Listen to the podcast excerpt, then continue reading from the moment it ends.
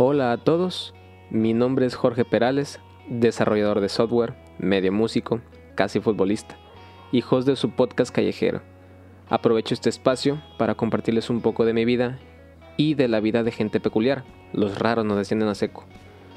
Cómo lograron capitalizar sus pasiones, cómo se empieza a vivir de lo que amas básicamente, qué es lo que los motiva a ver la vida como solo ellos pueden y apreciar esos detalles del diario que ignoramos. Este podcast es patrocinado por el álbum Borradores y Bocetos, ya disponible en todas las plataformas de audio. Y pues sin más que agregar, les mando un abrazo y espero que disfruten de este capítulo.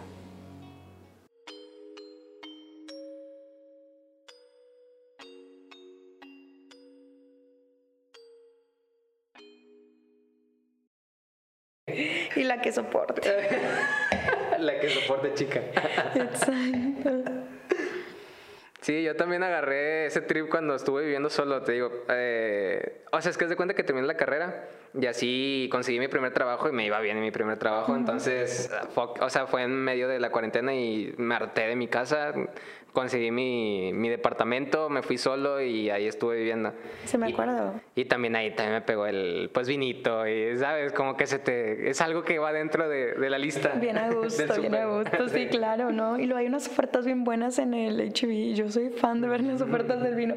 Por decir, la vez pasada compré un vino normalito, 750 mililitros, y me regalaban dos seats de Ultra. O sea, 12 cervezas de Ultra y el vino todo por 139 pesos. Ah, la madre, está todo regalado. Está regalado, o sea, no son ni el costo de los dos seats, ¿sabes? No, yo soy fan de ver ofertas.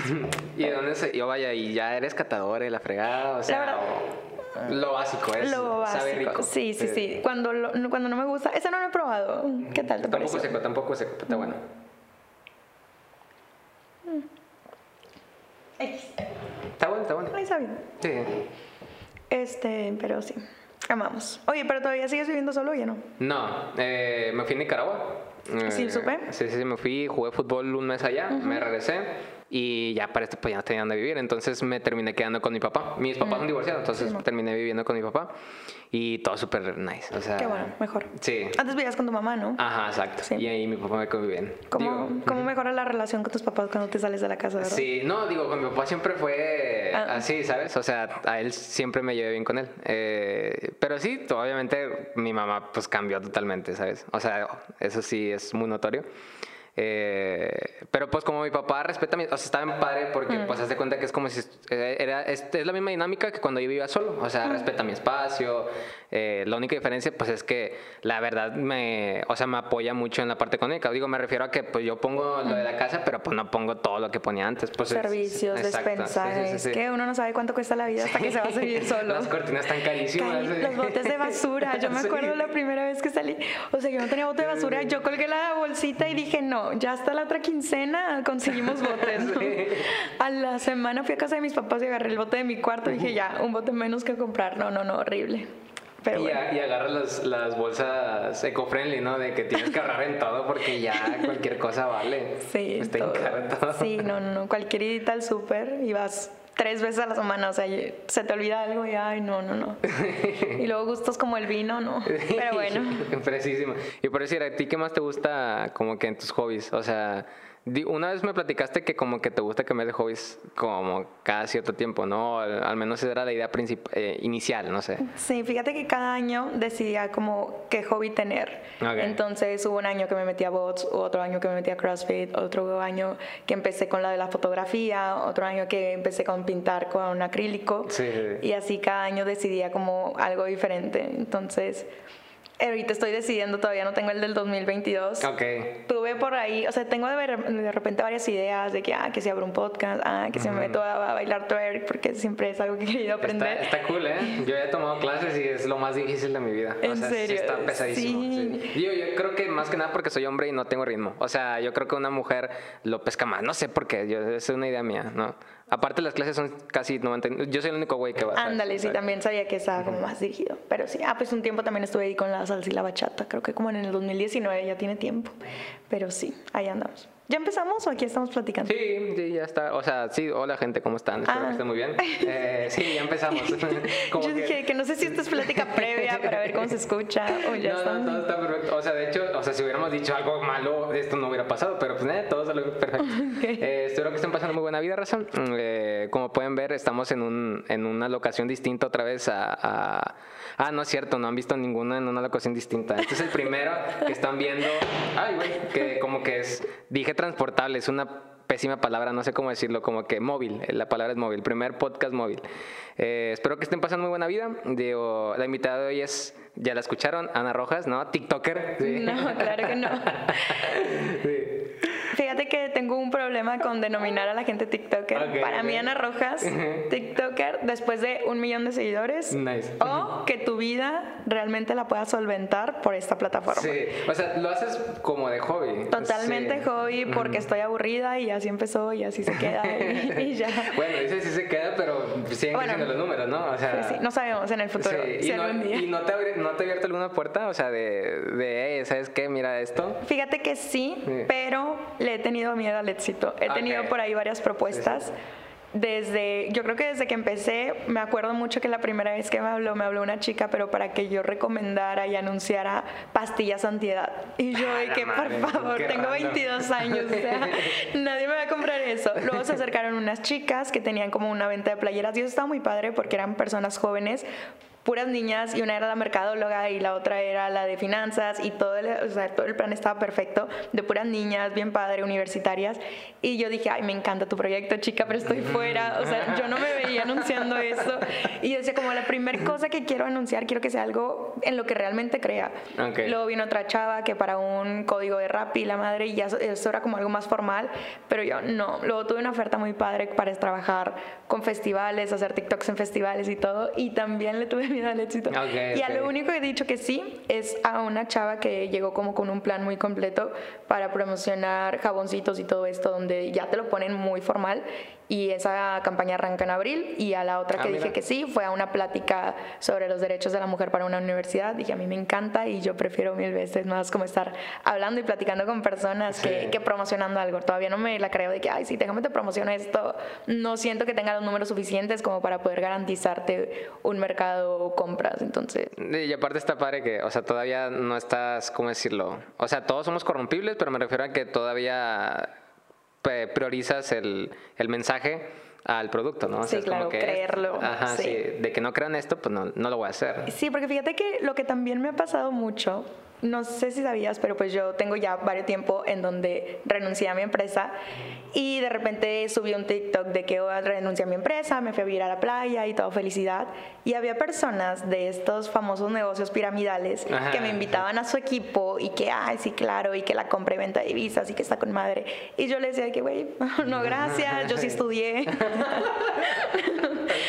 Yo terminé la primaria, estoy respetable, ¿verdad? Este, y le digo que la verdad es que no me interesa, pero muchas Ay. gracias, mucho éxito. Y me dicen como, ¿sabes qué? Si no quieres entrar ni la inversión principal ni nada, no te preocupes, pero también te podemos dar una parte, te podemos dar un monto si tú lo que quieres, o sea, solamente por decir que tú entraste y que estás en mi equipo, aunque no hayas estado. Sí, sí, sí. Y presumiendo que si vas a un bar o que si vas a un restaurante, le pongas que se- en tus historias de que, ah, gracias a esta empresa me puedo dar la vida y gano esto. Entonces dices de que, híjole, la farsa. Sí. Que hay personas que se prestan a decir que están siguiendo un modelo de negocios que no lo están y presumen la vida que no les da para, o sea, que no es real. Exacto. Y cuánta gente sí cae en eso, ¿sabes? Se dice mucho como que hay las fotos que todo el mundo se toma en ese carro prestado del jefe. Ah, sí, y a veces hay gente que ni siquiera está como involucrada.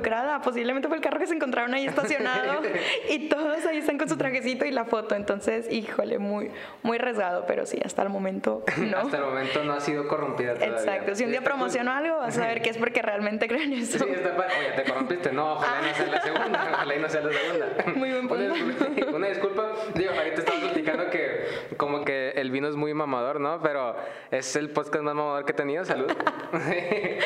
Se amerita. Sí, sí. De hecho, a mí, a mí mis amigos sí me dicen que soy muy mamador. O sea, me tiran mucho carro por, por la forma en la que hablo, la forma... Digo, al final de cuentas estoy haciendo un podcast, ¿no? Entonces sí hay, sí hay un poco de, de mamador en mí. Entonces es normal, ¿no? Es normal. Digo, no tiene nada de malo. Y la que soporta. sí, exactamente, la que soporta.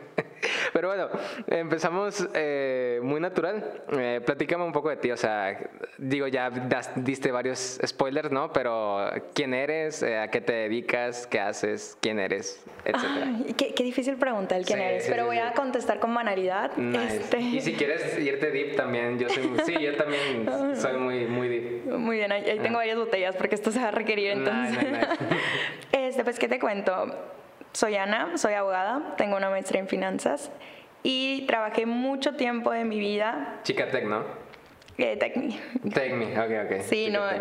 Pero bueno. Sigue siendo este, lo mismo. Está bien. Sí, sí, sí. Ah, es que todo viene desde el principio de la vida. Yo me gradué de la prepa a los 16, la carrera a los 20, la maestría a los 22. Mis papás, los más estrictos de la vida, okay. muy concentrados en mi educación y la de mis hermanas y que para mis papás era de que cómo te vas a ir al TECMI, o sea, no esa escuela y que no sé qué.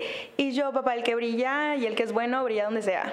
Ok, sí, sí, sí. Y si era un tema donde cuando yo tenía una discusión con mis hermanas y estábamos todos en la mesa, mi hermana que es Chicatec y la otra que es la UDEM, era como, ¿y tú por qué hablas, güey? Tú eres del TECMI. O sea, sí, si era, si fue un tema, sí, claro, si era un tema muy importante que yo decía, como, híjole, yo tengo que demostrar que no importa dónde estudie, que el que es bueno brilla donde sea y que la escuela no te hace. Entonces, sí, para mí fue todo un proceso, porque mis papás de verdad son muy estrictos en la escuela. Yo este, pues te digo, me gradué bien chiquita y desde siempre dije que iba a ser presidente. siempre fue el tema de mi vida. Yo juraba que iba a ser presidente desde muy chiquita. De esos comentarios, ¿eh? te lo prometo. De cuando estábamos en grupos de la iglesia. Claro, o sea, yo desde primaria cambiaba un tazo porque me prometieras tu voto asegurado en el 2036. o sea, siempre, siempre. Y por eso estudié Derecho y por eso luego lo acompañé con una maestría en Finanzas, porque yo decía, como la mezcla de estas dos es algo que a mí me encantaría tener un político, un político que sepa de Derecho, pero también sepa de números y sepa de dinero. Entonces sí lo vi muy enfocado a eso.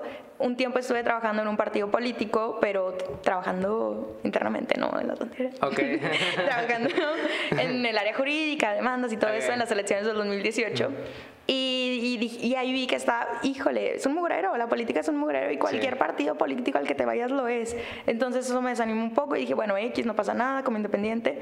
Y realmente era algo que me tomaba muy en serio. O sea, yo veía por mi campaña política que no tenía mis 16, 17 años, tanto como para no subir en fotos en bikini a mis redes sociales por miedo a ser sexualizada. El no subir historias en Instagram en la peda por miedo a que digan de que, ah, pues mira, de que tú, o sea, desde muy chiquita. O sea, siempre estabas en campaña. Sí, yo estaba en campaña sin estarlo desde bien chiquita. Tuve Instagram mucho tiempo después porque decía como, ah, un día me puede manchar la postura ya cuando me esté postulando, bla, bla. Entonces, sí, sí era algo que yo cuidaba mucho y luego dije, ¿para qué?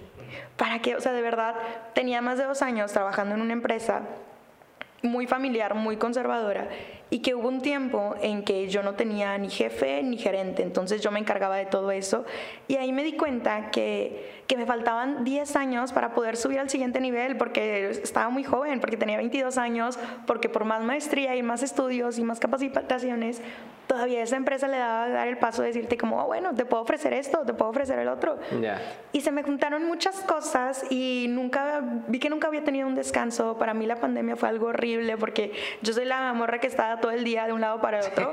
Entonces el tenerme encerrada fue, híjole, lo peor. Me encerré los seis, siete meses, después me salí de casa de mis papás, viví sola un tiempo y ya era mucho, ya era mucha presión que dije, no, un día exploté y cancelé eh, la renta de mi departamento, renuncié a mi trabajo, de verdad que fue un adiós a todo, ya no quiero saber nada. Tomé un vuelo, agarré mis cosas, hice una fiesta para despedirme y dije, ya me voy a ir a vivir a la playa. Y claro que para mis papás fue como, Anita, o sea, ¿qué onda todo el tiempo que estuviste estudiando y trabajando para conseguir algo? Porque ahorita lo vas a tirar a la basura. Mm. Para mis amigas igual y yo hay que ya no. Y mucha gente me decía que, bueno, ¿y a qué te vas? Mucha gente fue que como, tienes a alguien allá, estás esperando a alguien allá, o sea, si tienes un amor allá, un sugar dinos, o sea, solamente no me hace sentido. Y yo, no, voy a ver... ¿Qué pedo? Ajá, siempre, a mí me encanta el mar, tengo un tatuaje del mar. Me encanta y siempre había querido vivir cerca del mar. Y dije, si no lo hago ahorita, que no tengo responsabilidades, que realmente no tengo hijos, no tengo pareja, no tengo algo que me detenga, no tengo deudas, no tengo gastos, o sea, pues ahorita. Y dije, a veces como plazas mucho las cosas y nunca llega el momento correcto, nunca vas a tener la experiencia suficiente, el dinero suficiente, entonces date. Yo digo, hay un libro que me encanta, eh, el arte de mandar todo al carajo y te dice que nice. cuando mandas las cosas al carajo es cuando las cosas suceden. Entonces es un consejo que yo daría en la vida. Chingón. Hay que mandar de repente las cosas al carajo. ¿Y cuál era tu rutina pre- pre-COVID? o sea, mi rutina era ir a, en la mañana tenía que ir a, la- a la a las prácticas, después de ahí tenía que irme caminando desde ahí hasta la casa de mi abuelita para comer rápido, después tenía que ir a la facu, después terminaba la facu, que era todo el día, eh, tenía que, me acuerdo que tenía que agarrar a las 7 de la noche el- la ecovía y si la agarraba 5 minutos después ya no iba a llegar a entrenar porque tenía entrenamiento a las 7, pero le dije a mi profe que me tirara paro. Entonces, llegaba a 7.40 a entrenar, llegaba con mi mochila de la escuela, mi guitarra porque tocaba en los camiones y mi, y mi, mi ropa de entrenamiento, ¿no? O sea, tenía de entrenamiento. Llegaba, tiraba todo al, al carajo y le daba hasta las 10 y media. Después agarraba dos camiones de regreso a mi casa y repite. Ese, era de lunes a domingo, básicamente. ¿Qué edad tenías? Tenía, pues ese ritmo, eso lo hice desde los 17 hasta los, pues hasta la pandemia, sí, 20, ¿Cuánto? 20, 21. Está increíble la energía que uno tiene a los 18. Sí, Está sí, increíble. sí. Yo me acuerdo que yo me levantaba a las 5 de la mañana y gimnasio y te arreglas y me hacía mi comida para el desayuno y comida y a la escuela y luego las prácticas y luego todavía tiempo para, ah, déjame voy a las clases de baile y salir en la noche y agarrar la peda y luego llegaba a la, escuela, llegaba a la casa y hacer tarea hasta las 2, 3 de la mañana y dormía 3 horas diarias y con eso... Y estabas fresca. Y fresca y de verdad lo disfrutaba y de verdad luego el viernes llegaba y yo quería salir de antro, o sea, y ahorita es no, no, ¿cómo? La cruda me dura dos días, yo no sé, de verdad, últimamente... De que esto me va a costar. Sí, sabes, o sea, yo mañana ya no salgo. Pero sí digo que, híjole, y fíjate que a mí no tanto, es que es que hubo un tema, este, sin quemar gente ni nada. nah, nah, nah. Y si Pero- quieres quemar también hay problema. ¿Verdad? Sí. Este- Mira, si quieres, o sea, sigue, nomás voy a mover un tantito. Claro. Sí, sí, te escucho. Perfecto. Este, yo antes de COVID estuve en una relación que, híjole, eso privó muchas cosas de mi vida, de mi día a día, que luego me empecé a sentir muy chiquita. Y muchas cosas ya no pude crecer y ya no pude continuar porque estuve en una relación que de verdad me encerraba mucho. Y no culpo a la otra persona, me culpo a mí por no saber poner los límites. Y que ya cuando salí de ahí me di cuenta de todo lo que no hice por esperar a alguien más, por evitar problemas, por evitar esos conflictos y por decir como, bueno, ya no quiero pelear, está bien. Yo tenía una rutina de así ir al gimnasio, ir a la oficina, tener citas bonitas, salir con mis amigas los juevesitos, pero bien tranquilo y eso más que nada, tener yo la libertad de poder decir, ay, voy por chilaquiles y voy a ir a esto y tengo vueltas y me encantan las compras y bueno, quiero ir con mi mamá a este lugar, como muy light, muy querer de verdad este, gastar mi dinero en lo que yo quisiera y eso era algo que yo de verdad disfrutaba muchísimo. Ahí vivía ¿Y con mis cómo papás. ¿Cómo a qué edad era? Ya, antes de COVID yo tenía Ya. 21. Ok, ok. Entonces, yo ahí tenía, pues ya era egresada, realmente ya podía vivir sola, pero no lo hacía por comodidad. Entonces, todo ese dinero me lo gastaba en saliditas, desayunos, comidas y estaba bien a gusto. Entonces, llega COVID y es enciérrate total y a mí no me gusta estar en casa, a mí me encanta estar en la calle. Entonces, a mí sí me pegó muy fuerte y yo creo que a todos el estar totalmente encerrado y el estar de que sin ver gente, que yo dije, no, no voy a aguantar. Y estuve así seis, siete meses.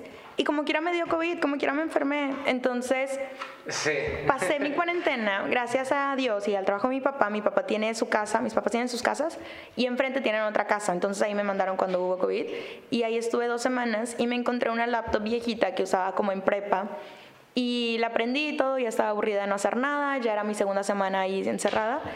Y la abrí y estaba viendo mis archivos y me encuentro una lista que hizo Anita Bebé de 15 años en secundaria prepa de 30 cosas que hacer antes de ser adulto. Y venían cosas muy banales desde hacerme un tatuaje y Ok. quiero tener mi carro y graduarme, hasta cosas más serias como quiero tener mi propio negocio, quiero vivir sola, quiero tener, o sea, cosas mías y poder la- tener la capacidad de invitar a mis papás a cenar a un lugar bonito y cosas ya más reales como ya más triunfo personal. Entonces me di cuenta que de esas 30 cosas sí había hecho algunas, pero había hecho las fáciles, no había hecho las que realmente significan un antes y un después. Ah, y- Y me imagino que las que se dieron, o sea, me refiero a que no fue como que consciente, ¿no? Es como Claro, total, sí, porque es parte de crecer, porque Exacto, sí. eventualmente me tenía que graduar, porque Ajá. eventualmente un día tenía que hacer, no sé, cualquier cosa, pero el salirte, ay, bueno, para muchos de que cuando era la edad adulta, para mí, según yo a los 22 ya te convertías en adulto. Yo, Ah. yo sentía que yo a los 22 ya tenía que sea. tener, ya iba a tener la vida resuelta, o sea, los 22 ya. Y faltaban tres semanas para que cumpliera 22 en ese momento. No, yo con lágrimas, pero lágrimas reales de que dije, no, he- no he hecho nada en mi vida. Y eso es un, algo que he pensado mucho, cómo la gente de 20 piensa y pensamos que la vida se nos está yendo, Sí. que real no hemos hecho nada y que la vida se te está yendo y es como, híjole, estamos bien chiquitos. Y cómo cambia ese chip en mi cabeza que siento que la vida se me va y no hago nada. Entonces dije, bueno, tengo tres semanas para planear todo y para hacer todas las cosas que no he hecho antes de Nice. que lleguen los 22. Y una de esas fue salirme en casa y vi que, o sea, por muchas razones, no solamente eso, había, o sea, esta relación que tenía me estaba haciendo muy chiquita y me estaba haciendo en lugar de un bien un mal.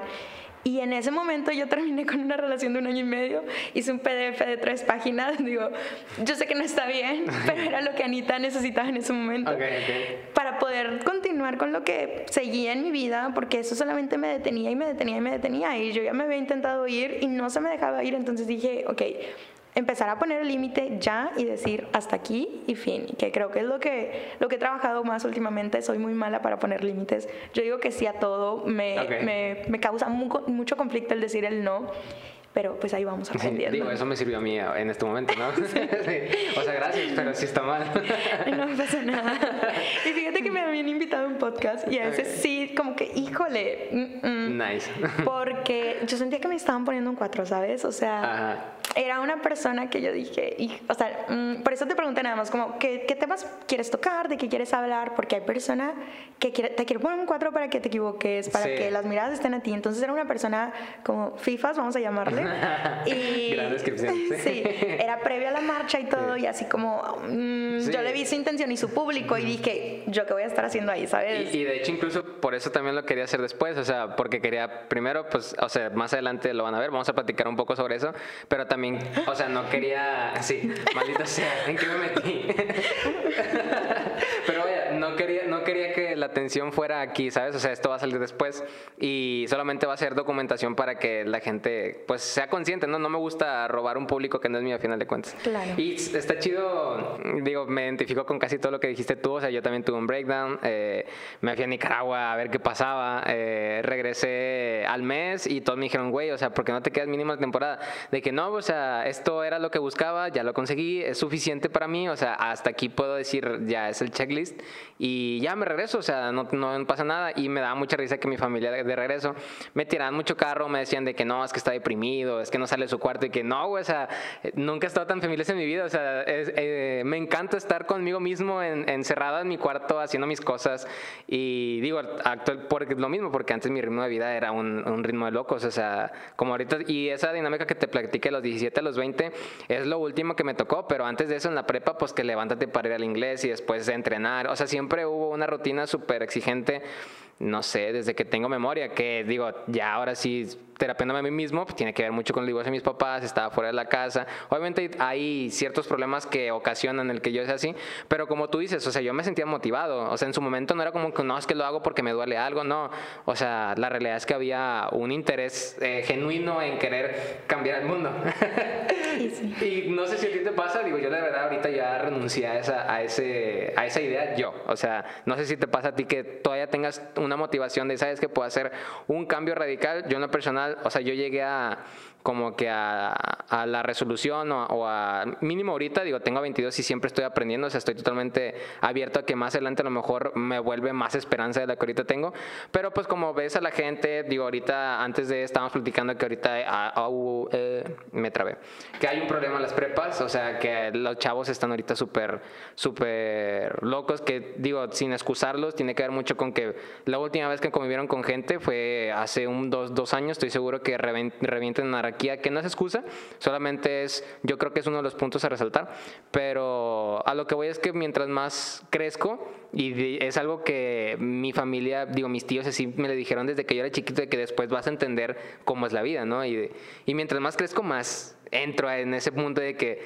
tenían un poco, o sea, tenían razón, o sea, la verdad es que mientras más avanzas, como que entiendes que hay un, hay un sistema establecido que obviamente va a cambiar con muchas revoluciones, con mucha, digo, tristemente también la violencia va dentro de, de la descripción de revolución, pero ese tipo de cambios no siempre suceden cuando solamente es una persona con su bandera, ¿no? O sea, tiene que haber un movimiento masivo, tiene que haber un, una, pues sí, o sea, una idea en común de mucha gente es muy difícil lograrlo. Entonces, yo al menos en, en mi resolución de vida o, o en mi proyecto de vida digo, ¿sabes qué? no quiero luchar esa pelea. O sea, tengo solamente una vida. Ahorita te platicaba que ahorita no soy el más religioso del mundo, entonces tenía un problema o tengo un problema con el hecho de que si voy a gastar mi única vida en querer mejorar la vida de los demás, me voy a gastar la mía. Entonces, ese es mi conflicto interno. No sé qué te pasa a ti, ¿no? Fíjate que escuchándote estaba como haciendo una lista de cinco puntos que tocaste que yo dije son buenísimos y, y tengo cosas que decir y es algo que sí sé hablar, pero bueno, el primero que me acuerdo es sí, está como muy normalizado el que la gente siempre nos quiere poner a hacer algo. Y que siempre dicen de que mientras tú descansas, el de al lado está trabajando en lo que tú también quieres ser mejor. Y toda mi vida me la pasé corriendo y corriendo para llegar a algún lugar. Ah, y luego dije, y lo que no disfruté, que, o sea, yo me gradué de derecho siendo la mejor de la clase, que el, el mejor puntaje y todo, mención honorífica de excelencia y la mamada. ¿Y de qué me ha servido? O sea, ahorita veo y digo, todas las fiestas, porque sí salía, pero pude haber salido mucho más. Y salir a los 18 nada que ver con salir a los 23. Entonces sí es como, el no hacer nada está bien. Y hay que ponerlo y normalizarlo muchísimo. Y yo ahorita que dije, me voy a tomar un año sabático a mis 23 y llevo ocho meses y luego la gente me dice como, no te aburres de no hacer nada. No, no, está bien tranquilo. o sea, no te aburres. No te aburres. y es que no, necesito ser productivo. ¿Y por qué necesitas? Relájate un chorro. O sea, no pasa nada y tu productividad no es importante. Si mañana te mueres, el mundo va a seguir. Entonces, disfruta. La verdad que hay días que yo me la paso bien a gusto. Últimamente tengo una dinámica que todos los lunes son para Ana. Los lunes intento no ver gente, no platicar con gente, o sea, no quedar con nadie. Es un, me voy a tomar este día para mí, hago como una reunión conmigo, abro mi botella de vino, abro karaoke, me invito a comer a mí misma, porque de verdad valorar mucho el estar contigo y el estar solo y el no necesitar estar en otro lugar más que contigo, realmente convertirte en tu lugar seguro y en tu persona segura. Y sí, cuando lo decía lo de Nicaragua, de que ah, la gente cuando vuelves es de que, ay, ¿por qué te regresaste? Creo que también está el sobrevalorado el irte a vivir a otro lado. O sea, a veces el hogar te da mucho más. Y está padre experimentar y está padre conocer, pero no lo es todo. Y realmente también te quieren vender en la idea como que, ay, el irte a otro lugar y el estar ahí de mochilazo y con amigos y la fiesta lo es todo. Y no, está padre, disfrútalo, conócelo. Pero es cansado. Pero es cansado. Es igual, sí, sí, sí. Yo realmente me acuerdo cuando estaba en Mérida, como a mi quinto mes, yo le escribí a mis amigas de Monterrey que ya me cansé. ¿Y de, que, de qué te cansaste? Yo, literal, es fiesta, alcohol, desvelarse, playa todos los días. Y todos de que, güey, no, sí, de que la está sufriendo. Y yo, de verdad, llega un momento en que tú dices, está padre, está a gusto, pero no lo es todo. O sea, prefiero mucho más. Yo, yo digo, ya es otra etapa, pero ahorita estoy muy, muy a gusto conmigo, con una copita de vino, por más mamador que sea, y viendo una película o cantando yo, se empiezan como a valorar otras cosas más sencillas. Y era justo como lo comentabas, creces y empiezas a entender un poquito más de lo que se trata la vida y que tal vez no tienes que cambiar al mundo, pero yo todavía comparto la idea, ya no quiero ser presidente, pero ahora sí quiero tener como, o sea, como ya más definido qué sector de personas quiero apoyar, dónde quiero estar. Hace poco, la semana pasada, este fin, fui a Ciudad de México y fui a un museo que más que nada era sobre los indígenas yo iba con una chica y me dice como que es que como no sientes todo esto, yo digo, es que no es mi lucha, no puedo estar luchando por todas las luchas. Exacto, sí, sí, sí. Y híjole, yo sé que tengo rasgos indígenas, yo sé que tal vez vengo de mis antepasados, son, bueno, más bien mis antepasados, antepasados muy seguramente son indígenas, pero no lo siento como mi lucha y no me puedo esforzar en todas las luchas. Lo respeto, ojalá tuvieran un mejor trato, pero ahorita yo estoy luchando, yo Ana Rojas estoy luchando por dos cosas, feminismo y la educación en México, que creo que va mucho a la mano, porque como ahorita decías, que si es de género, que no es género, el problema aquí es una sociedad machista, es una educación machista que hemos tenido tanto hombres como mujeres. Entonces, solamente que el machismo nos ha afectado diferentes a los hombres y a las mujeres. Mientras a las mujeres los ha oprimido, a los hombres les ha insinuado que la violencia es la solución a las cosas. Sí, sí, sí. Entonces, sí, esas son mis luchas, la educación y el feminismo, y entonces quiero enfocar mi vida a las personas que padecen de cualquiera de los dos. ¿Y qué otro punto? Porque te digo, yo tenía cinco. Ah, lo de esto, de Me encanta la película de Mulan. ¿Has visto Mulan? Sí, claro. Es mi película. Pero, o sea, la, la animada. La animada, Sí, la, 1998. sí, sí, claro. Buenísima. Gran película. Sí, gran rola. Sí. También muy Sí, buenas sí, las sí. canciones. Mushu de, de veces. Sí, sí, obviamente la vi. Fue, es mi película favorita, fue mi primer tatuaje. Tengo aquí Ok. unas florecitas de Mulan. Y ¿Son rosas? ¿Será de ser eso? sí, Sí, sí, sí. Soy muy otaku, entonces también. Oh, es lo malo. Sí. Maldita. no, no, no. ¿Lo otaku es de China o de Japón? Es de Japón. Ah, bueno, Sí. Mulan es de China. Ah, Ok, Ahí perfecto. está. No soy chino. Bueno, en Mulan hay muchos puntos rescatables. Realmente considero que es una película muy feminista, pero hay una escena casi al principio donde eh, llega el general con el emperador y le dice como, oye, este, vienen a invadirnos. Yo creo que mis tropas pueden, entonces no hay que llamar a nadie más. Y el emperador le dice, no, ¿sabes qué? Tú manda a decir en todas las familias necesito un soldado. Y le dice este güey de que no, ¿sabes qué? Yo como general, yo creo que mis hombres pueden con esto, tú no te preocupes. El emperador le dice, ¿sabes qué? No, llama. Un hombre puede hacer la diferencia. Y era algo que decías como, ay, tú como una persona, no sé. Yo todavía, como, o sea, muy consciente.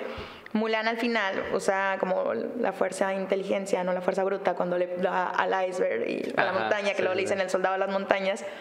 Y todo el mundo como que, ah, fallaste, de que mucho, que, ah, fallaste, de que no le pegaste al bueno. Y a veces como está mal dirigida la causa o está mal dirigida tu batalla, pero sí creo que una persona puede hacer la diferencia y hay muchas personas en la vida y en la historia que han hecho la diferencia, entonces yo Sí. todavía ahí no me desanimo. Sí, yo ahí sí, todavía soy fiel creyente, pero sí que tenemos que elegir nuestras batallas porque no podemos cambiar el mundo entero. Entonces, Sí, eso también es muy importante. Y de hecho, o sea, yo con- comparto como que tienes, un- o sea, vaya, tienes una cantidad limitada de balas, ¿no? Entonces tienes que saber dónde disparas y así, digo. Digo, mala neurología porque estamos hablando de que no hay violencia en este mundo, pero, o sea, me refiero a que pues las luchas que tienes que, digo, y eso también tiene que ver con el hecho que ahorita tenemos menos energía, o sea, ¿por qué? No sé, o sea, yo también, La ahorita- edad. sí, es la edad, pero tienes, o sea, yo también lo digo, hace cuatro años yo volaba, o sea, ¿qué pasa, no? Te pega, no sé por qué te pega, digo, tiene que ver con la motivación, eh, creo, creo yo, o sea, como que cambia la motivación, hay menos euforia, no sé, digo, también tiene que ver con, estás en el proceso de maduración, hablando hormonalmente, ¿no? Como que te sigues desarrollando y quiero pensar que estás más vivo por eso, ¿no? Digo, yo ahorita, digo, un, un ejemplo súper básico es que antes yo tenía muy grasosa la cara por las espinillas y lo que quieras. Pasa la pubertad y ya no me pasa nada de eso y yo creo que eso repercute tanto físicamente como, no sé, hormonalmente, psicológicamente, ¿no? Claro. Pero también ir a terapia, digo, no sé si te pasó, yo fui a terapia y cuando hice las paces con muchos de mis problemas me di cuenta que muchas de mis motivaciones eran a raíz de varios problemas internos. O sea, gracias a que hice las paces con muchas cosas, dejé de tener más hambre porque empecé a agradecer lo que ya tengo, ¿no? Eso también me pasó. Totalmente, va muy de la mano el elegir tus batallas. Yo de chica, y no sé si lo recuerdes, yo sentía que tenía que luchar y ganar todas las batallas, Sí. de todos los días. Entonces yo era la morra peleonera porque si algo no me parecía, yo lo iba a defender. Y si yo veía que atacaban a alguien, o sea, realmente yo no elegía mis batallas y yo gastaba mi energía y mi paciencia y todo en vivir peleada con la gente y discutiendo y yo sentía que era una pelea y una batalla que tenía que luchar y luego en terapia me di cuenta que no, que no tiene caso a veces. Sí. Entonces ahorita es como, bueno, si tú crees eso, está bien. O sea, realmente saber dónde gastar tu energía y dónde gastar tu saliva y todo, porque hay cosas que no lo valen y hay peleas que no la valen y ni como tú dices, pues las balas están.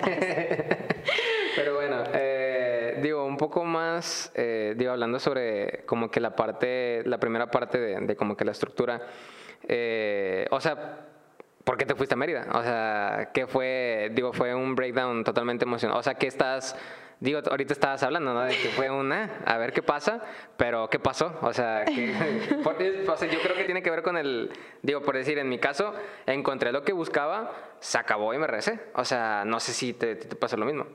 ¿Por qué me fui a Mérida? Porque me regresé de Mérida. Yo creo que es las dos. Yo Las dos. no supe preguntar. sí. Primero, te digo, yo fijación al mar y la el primer lugar destino que yo tenía previsto era Guadalajara. ¿Has ido a Guadalajara? Sí. Precioso. Sí, sí, sí. Tiene la ciudad, también tiene los pueblitos mágicos, tiene tequila y Puerto Vallarta Y está a tres horas, Está está muy verde, está muy bonito. Tiene la fiesta, tiene todo, la gente... tráfico, pero. Pues nice. igual que aquí. Eh, no, más, yo creo. Bueno, no sé, me tocó. O sea, Ah. me tocó, no sé. Bueno, pero- y aparte la gente, la gente tapatía, perdón, muy guapa, todo muy padre, mucho extranjero. Yo dije, claro que sí, pero estaba medio inseguro en ese tiempo. Entonces, ya, ya, ya. yo estaba como viendo ah, a dónde me voy, Cancún, Los Cabos muy caro, Mazatlán, Guadalajara muy inseguro, Tampico ni se diga. Yo sé, yo sabía que quería vivir en playa, pero no sabía dónde. Y yo no Ya. conocía Mérida. Y una amiga que su familia es de ahí me dice, oye, ¿y Mérida? Es la ciudad más segura de todo el Sí, país. sí, sí, sí. Y es, ¿has ido a Mérida? Eh, no, pero, o sea, hace poquito descubrí ese fun fact igual, de que de repente alguien dijo, ah, chinga, ¿a poco es lo más seguro? Sí. Es, y es increíble la seguridad, porque por decir, yo aquí en Monterrey, en mi vida he dicho como, ay, qué aburrido estoy, déjame voy al centro a caminar. O sea, si paso por el centro es porque tengo una vuelta necesaria. Sí, y a lo que vas. Y a lo que vas. Y no hay día en el centro que no esté siendo acostada, que no sientas que te van a robar el celular, y menos de noche. Sí. De noche al centro sola, nunca me he parado en mis 23 años viviendo en Monterrey. Y en Mérida, bien a gusto, bien a gusto puedes estar como mujer, como hombre, a las 2 de la mañana con tu celular en la mano, ahí que así, y no pasa nada. La gente deja su bolsa en los carros y yo así como mi amiga de que, por favor, saca la bolsa de mi carro. Y de que, ¿por qué? Y yo, porque está en la calle y nos vamos a tardar. No pasa nada. Y yo podía ir al mar a medianoche yo sola, sin ningún problema. Después, al salir del antro a las 3 de la mañana, yo me podía ir caminando hasta donde vivía y no pasaba nada. Y aparte, yo vivía en Mérida, en campus. Campus son 200 departamentos de jóvenes entre 18 a 28 años, de todas partes del mundo, en especial pues de México, pero había gente española, italiana, de Venezuela, de Colombia, de Guatemala, de Estados Unidos, de todos lados. A 15 minutos del mar, con un lado para hacer fiestas y alberca y todo, y todos así, todos depas, todos viviendo solos, o sea, fue el sueño universitario que nunca Sí. tuve. ¿Y, y a qué se dedicaba la gente o, o solamente iban ahí? Estudiantes. Todos eran estudiantes. Estudiantes o gente como yo, que iba, los profesionistas, gente que iba a tomarse un break. Por allá me Ok. topé a dos chicas regias que lo mismo, se cansaron de la vida de ciudad y decidieron irse a Mérida. Aparte, Mérida es baratísimo, está unas horas Cancún manejando, me fui a Cancún, o sea. Ah, ok, ok. Entonces, sí, fue algo increíble. Siento que por ir corriendo en mi vida de que tenía que acabar la universidad y, tener Sí. la maestría y porque de la universidad luego luego me pasé a la maestría y siempre tener que trabajar y empezar las prácticas profesionales desde los 18 presidentes yo ya trabajaba y nunca estar desempleada y siempre tener algo que hacer como que muchas etapas me las brinqué yo cuando tuve esta relación yo decía como con esta persona me voy a quedar ya independientemente de que pase porque ya le invertí tiempo Sí. ya le invertí mucho esfuerzo tiempo ya estuvo en mi prom en la, en la boda de mi hermana y esta persona yo creo que tiene el perfil para cuando sea presidente sea como el primer caballero entonces Ok, ok. y yo me privaba de muchas cosas porque ya era lo que tenía que hacer y Mérida fue el respiro que necesitaba y el respiro que no tuve en mucho tiempo y fue el dormir y realmente no tener alarma y podía pasarse los días y no tener compromiso y no tengo nada que hacer, vamos a la playa, vamos, sin presión social, sin presión mía y, y disfrutarlo de verdad, disfrutarlo y lo que sí, yo tengo mucho un problema de muy chiquita y seguro tú también leíste el, el libro del principito. No, no, ¿Cómo? No, no, una disculpa. Soy malo, soy mal lector. O sea, estoy, estoy inculcándomelo. O sea, estoy obligándome. Bueno, te lo voy a encargar. Muy bien, nice. No te tardas ni una hora, hasta está como en audio. Ok, bueno, ok.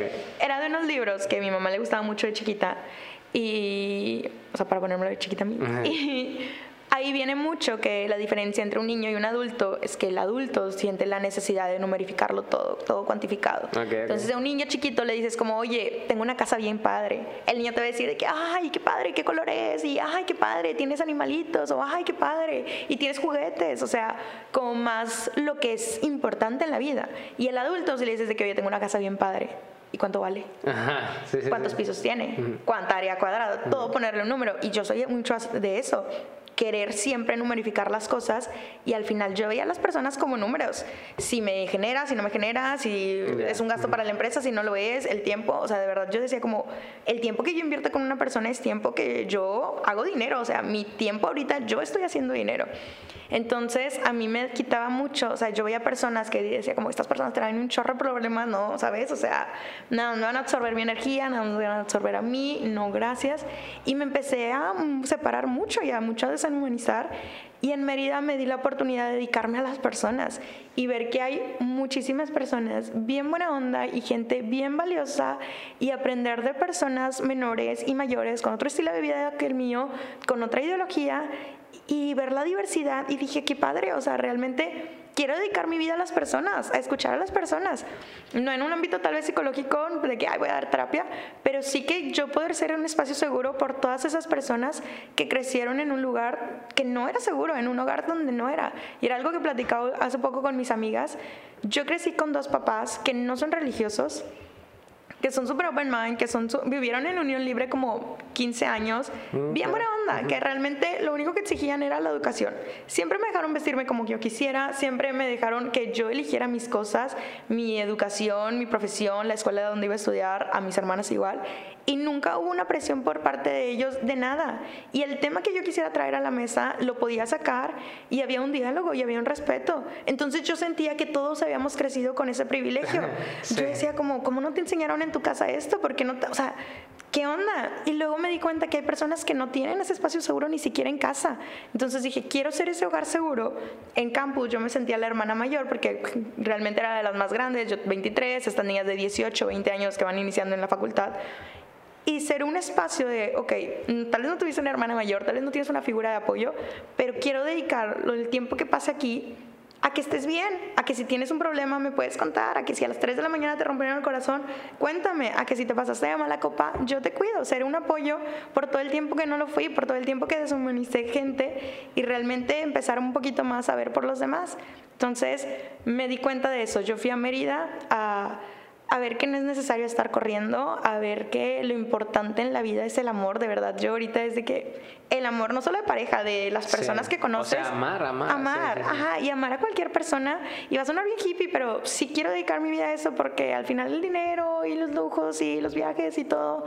Ah. No, no, no satisfacen, o sea, no es. No, no, no. O sea, están chidos, están chidos. ¿Y cuánta gente que no conoce rica, que está vacía y que se reconoce como gente vacía? Digo, también no estoy como, ay, sí, vamos a ser todos pobres. No, el dinero compra la felicidad, sí, totalmente. Pobre tampoco vives feliz, pero, pero no lo es todo. Sí, o sea, hay, hay formas de saber nivelar el, el como que las dos, los dos mundos, ¿no? Porque, o sea, yo comparto mucho esa idea contigo. Digo, varias de las ideas que estás diciendo. La primera es la parte de que pues no ocupas estar a la carrera y, y la parte de que no ocupas estar eh, haciendo algo. A mí se me hace también muy importante como que al menos para mí, porque en mi caso también fue muy difícil ese proceso, porque yo también a lo mejor no fui el mejor de la clase o no fui el, el, más, el más matadito, pero al menos dentro de mi casa yo sí fui el, el, que tuvo más potencial, al menos en la escuela, ¿no? O sea, yo me di cuenta ah, en tercero de, la, de primaria y me acuerdo mucho porque en primero y en segundo mi mamá me ayudaba con las tareas y era una chinga, o sea, me daba, siempre fue muy, muy duro la forma en la que, en la que me inculcaba a estudiar, entonces en tercero yo me acuerdo que dije, ¿sabes qué? Ni madres, no me vuelven a ayudar en nada porque qué perro miedo. Entonces empecé a hacer todo solo y de repente primeros lugares, de repente todo se me hacía fácil y ya para cuarto yo entendí que la escuela era para mí, o sea, la escuela eh, ya siempre se resolvió sola. Eso me dio pauta a meterme a grupos de la iglesia, a aprender guitarra, a estar en el fútbol y me dio pauta que después no me podían decir nada de, eh, ¿por qué estás aquí? Ah, chinga, mira, o sea, estoy cumpliendo, ¿sabes? O sea, estoy haciendo lo que debo de hacer, no me puedes molestar y, puedo hacer lo demás. El problema es que cuando ya termina como que esa etapa de estar en chinga, estar en carrerita, de repente digo, ¿para qué iba tan rápido? O sea, me hace mucho eco también una de tus historias porque a mí me pasó el último semestre de la carrera como yo estaba muy alivianado, ya mucho más light. Me acuerdo que uno de mis amigos, toda la carrera, y mi mejor amigo de la carrera, toda mi carrera me invitó, él tiene un abono del estadio de Tigres, a mí me gusta mucho el estadio, toda la carrera me invitó un miércoles, un lunes, todas casi todas las semanas.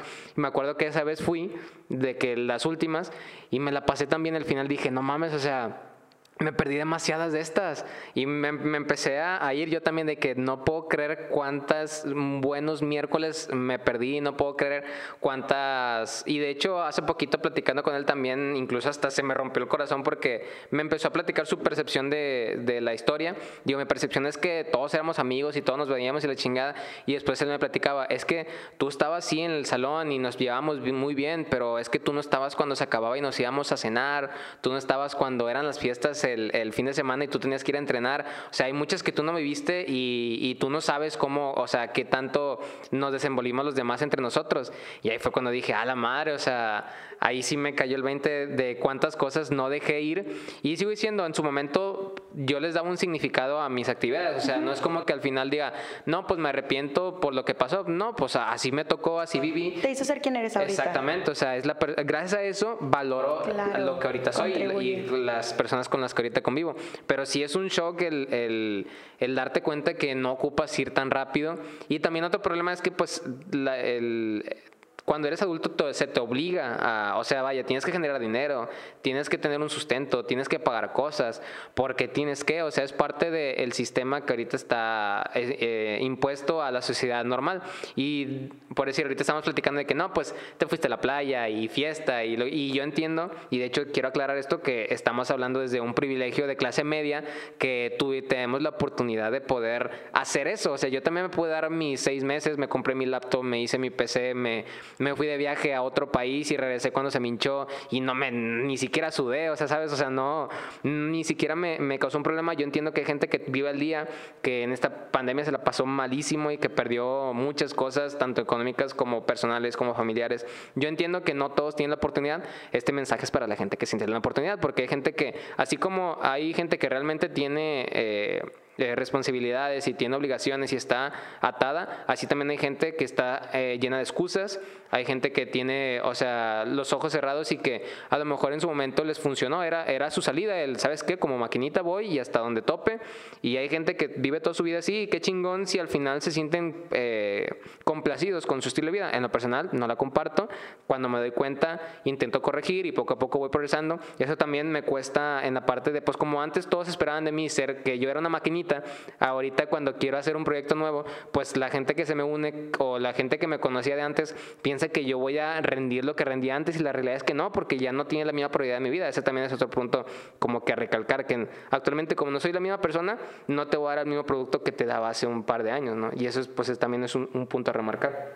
¿Tienes hermanos? Sí. ¿Mayores? No. ¿Menores? Soy el mayor. Ah, por eso tenías la presión. Sí, sí, sí, sí. Claro, muy. Sí, ¿tú también eres la mayor o tienes una...? Ah, no, tienes una hermana mayor, ¿no? Y una menor. Creo que tú pones a la menor, ¿no? Ajá, pero, sí, sí, tengo dos hermanas y estas niñas, pero, pero increíbles. O sea, muy inteligentes, muy o sea, muy capaces, bien buena onda, que siempre, híjole, yo siempre fui la oveja negra de la familia.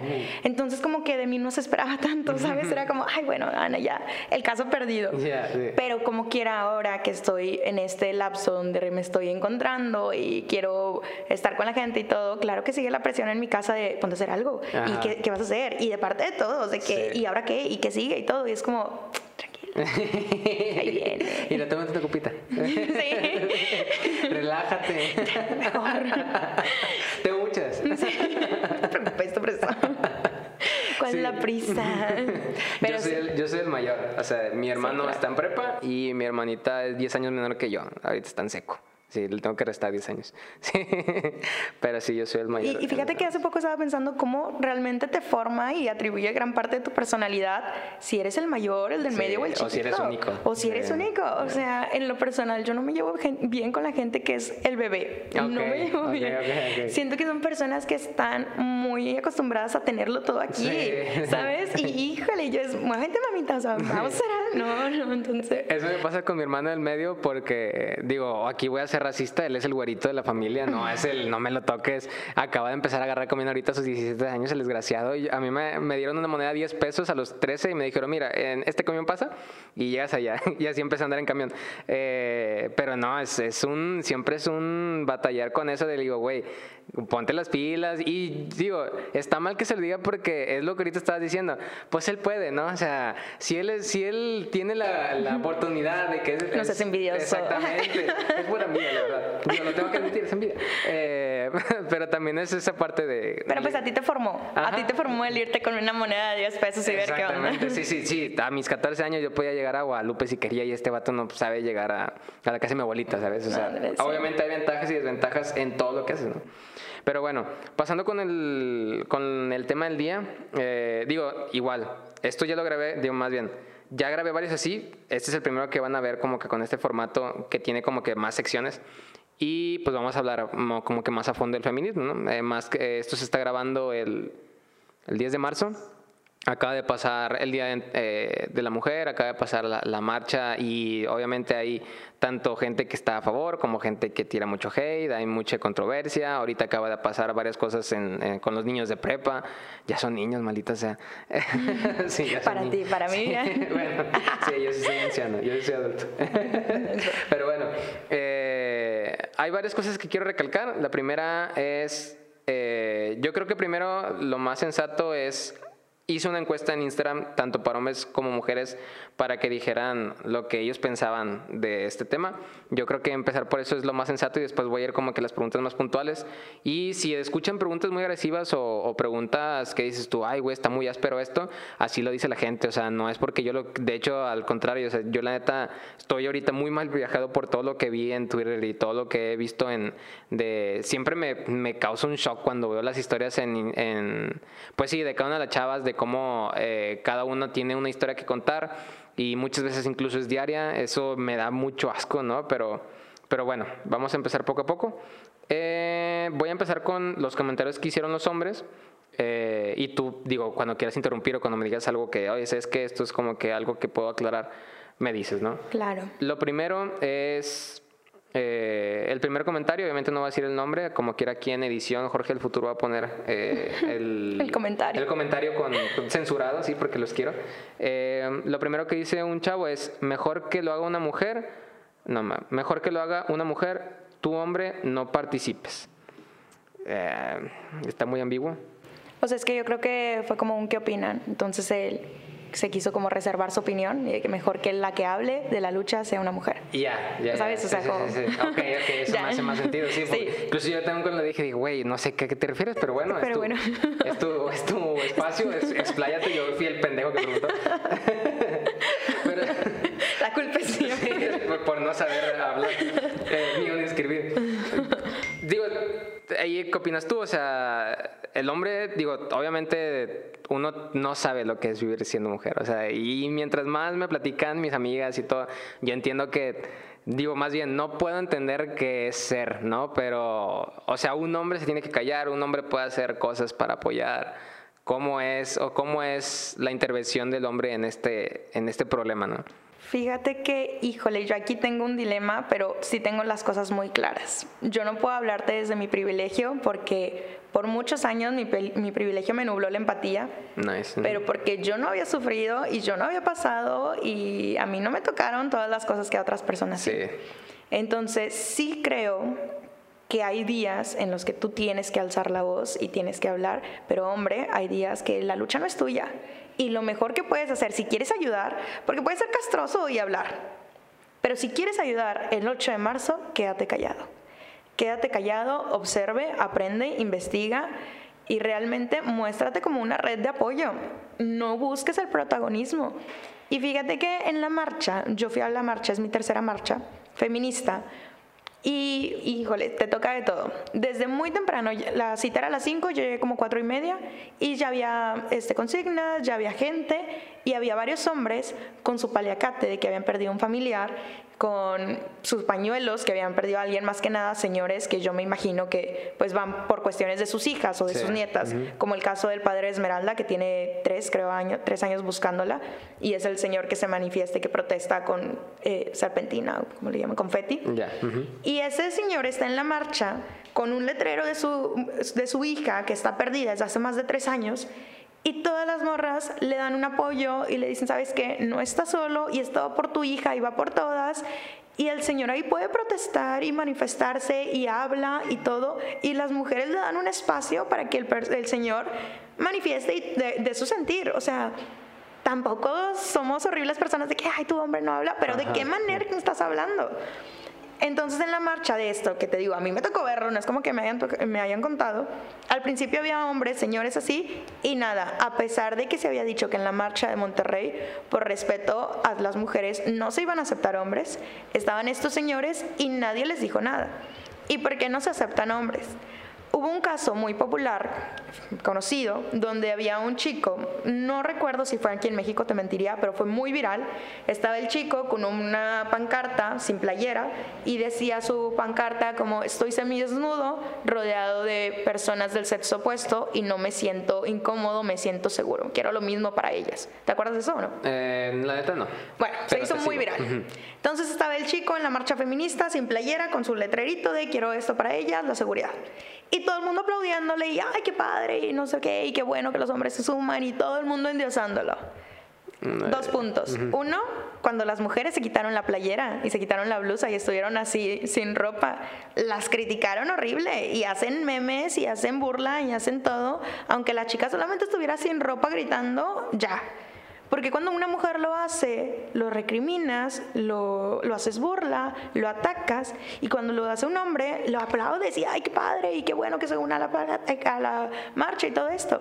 Acto 2, sale que el chico tiene denuncias por violencia familiar por su pareja. Entonces dices, híjole, tal vez tu aliado puede ser mucho tu aliado, pero es el agresor de otra. Entonces por eso en algunas marchas, y no en todas, hay marchas que sí aceptan hombres, hay otras marchas que dicen, por respeto a que no sabemos si el aliado es agresor de otra, mejor nos evitamos el problema. Que era la idea de esta marcha de Nuevo León, pero te digo, como quiera había hombres y todo súper bien. El problema fue que fue pasando el tiempo y yo hasta lo grabé porque había un señor que venía vestido como civil, nada morado, nada verde, así, al lado de dos niñas que no tenían más de ocho años, esas niñas con sus pancartas. Estaba el señor así, era con su cubrebocas mal puesto, una cara de odio y el señor de repente le da por ponerse justo en medio donde estaban haciendo las manifestaciones y las niñas había como eh, performance de que, oye, si fuiste agredida, pues rayame en el cuerpo de que tu agresor o cosas así, muchas cosas. Y el señor se pone a menos de dos metros de la chica y como querer intimidar y provocar y diciendo como, ah, no, y todo. O sea, muchos hombres van a provocar y muchos hombres van con este, botellas de vidrio y armas y aprovechan para hacer grafitis y mil cosas que dices, ¿qué quieres hacer? O sea, tú como hombre, ¿cuál es tu fin de abrir la boca? ¿Provocar? ¿Agredir otra vez? Mínimo, de verdad, si quieres apoyar ese día, quédate callado. De verdad, no es tu espacio, no es tu lucha. Escucha, aprende, investiga. Muéstrate como una red de apoyo al día siguiente de que, oye, ¿sabes qué? Rompe el pacto de yo puedo, si yo puedo hacer algo por ti, si uno de mis amigos es tu agresor, si en algún momento yo te hice sentir de alguna manera este, incómoda, aquí estoy. Pero realmente es momento de que se pongan a escuchar qué es lo que tienen que decir por tantos años oprimidas. Y es que, o sea, yo cuando, digo, cuando me he hecho como que mi, mi reflexión interna, o sea, de entrada yo entiendo que hasta yo estoy seguro, digo, no, o sea, vaya, no es como que a lo mejor yo también, no, o sea, yo estoy seguro que yo también en algún momento eh, hice algo que incomodara a cualquier mujer, ¿no? O sea, y también lo que yo entiendo es que este sistema o este, sí, o sea, este sistema machista, eh, nace no desde hace, o sea, no tiene 10 años, o sea, no tiene ni 20 años. Yo creo que la civilización como tal, o sea, desde que tengo memoria o desde que escucho, no sé, desde los romanos, ¿no? Eh, y si te vas más atrás, estoy seguro que de mucho más atrás también encuentras como que esos vestigios de que la relación hombre mujer en, algún momento dejó de ser eh, como que cooperativa y empezó a ser opresora. O sea, en algún momento eh, yo creo que el hombre tomó el papel de, ¿sabes qué? O sea, yo estoy haciendo todo porque yo soy el que salgo y hago todo el exterior. Y en algún momento la relación familiar era un, la mujer sirve en la casa y el hombre trae afuera, o sea, él provee.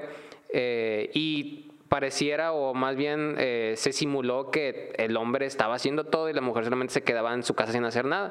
Entonces yo creo que eso poco a poco fue lastimando hasta que llegamos a este punto en el que la neta, digo, obviamente ahí todavía hay temas que de repente lo sacan y digo, ah, la madre, o sea, yo no sabía que esto también era parte del problema, pero también entiendo que yo estoy educado y que estoy y que nací en una época en la que todo lo que yo sé esto probablemente está equivocado en al menos respecto a, la equidad de género, ¿no?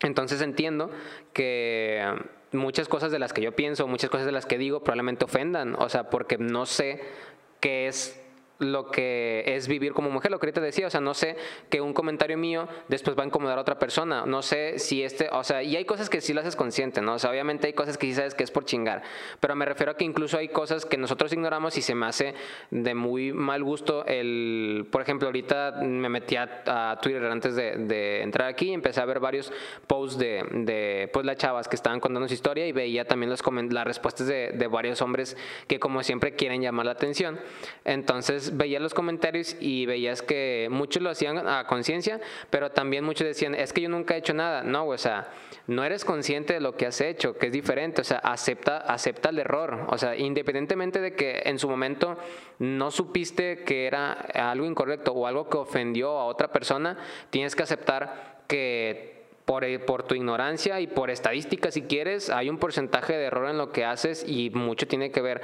con este sistema que está hecho para que el hombre saque muchos beneficios. Y la verdad es que digo, esto también está a, debate porque obviamente hay sectores, eh, hay ciertos mercados, hay ciertos nichos en, lo que, en los que la mujer tiene más ventaja por el mismo sistema. Y, pero yo entiendo que es... Eh, la mujer tiene ventaja. Ahorita, o sea, si quieres puedes, puedes responderlo. Por ejemplo, o sea, yo voy a poner un ejemplo, no sé, en las carreras no sé, de modelaje o en las carreras que tienen que ver con ese tipo de cosas. O sea, yo Donde la mujer es consumo.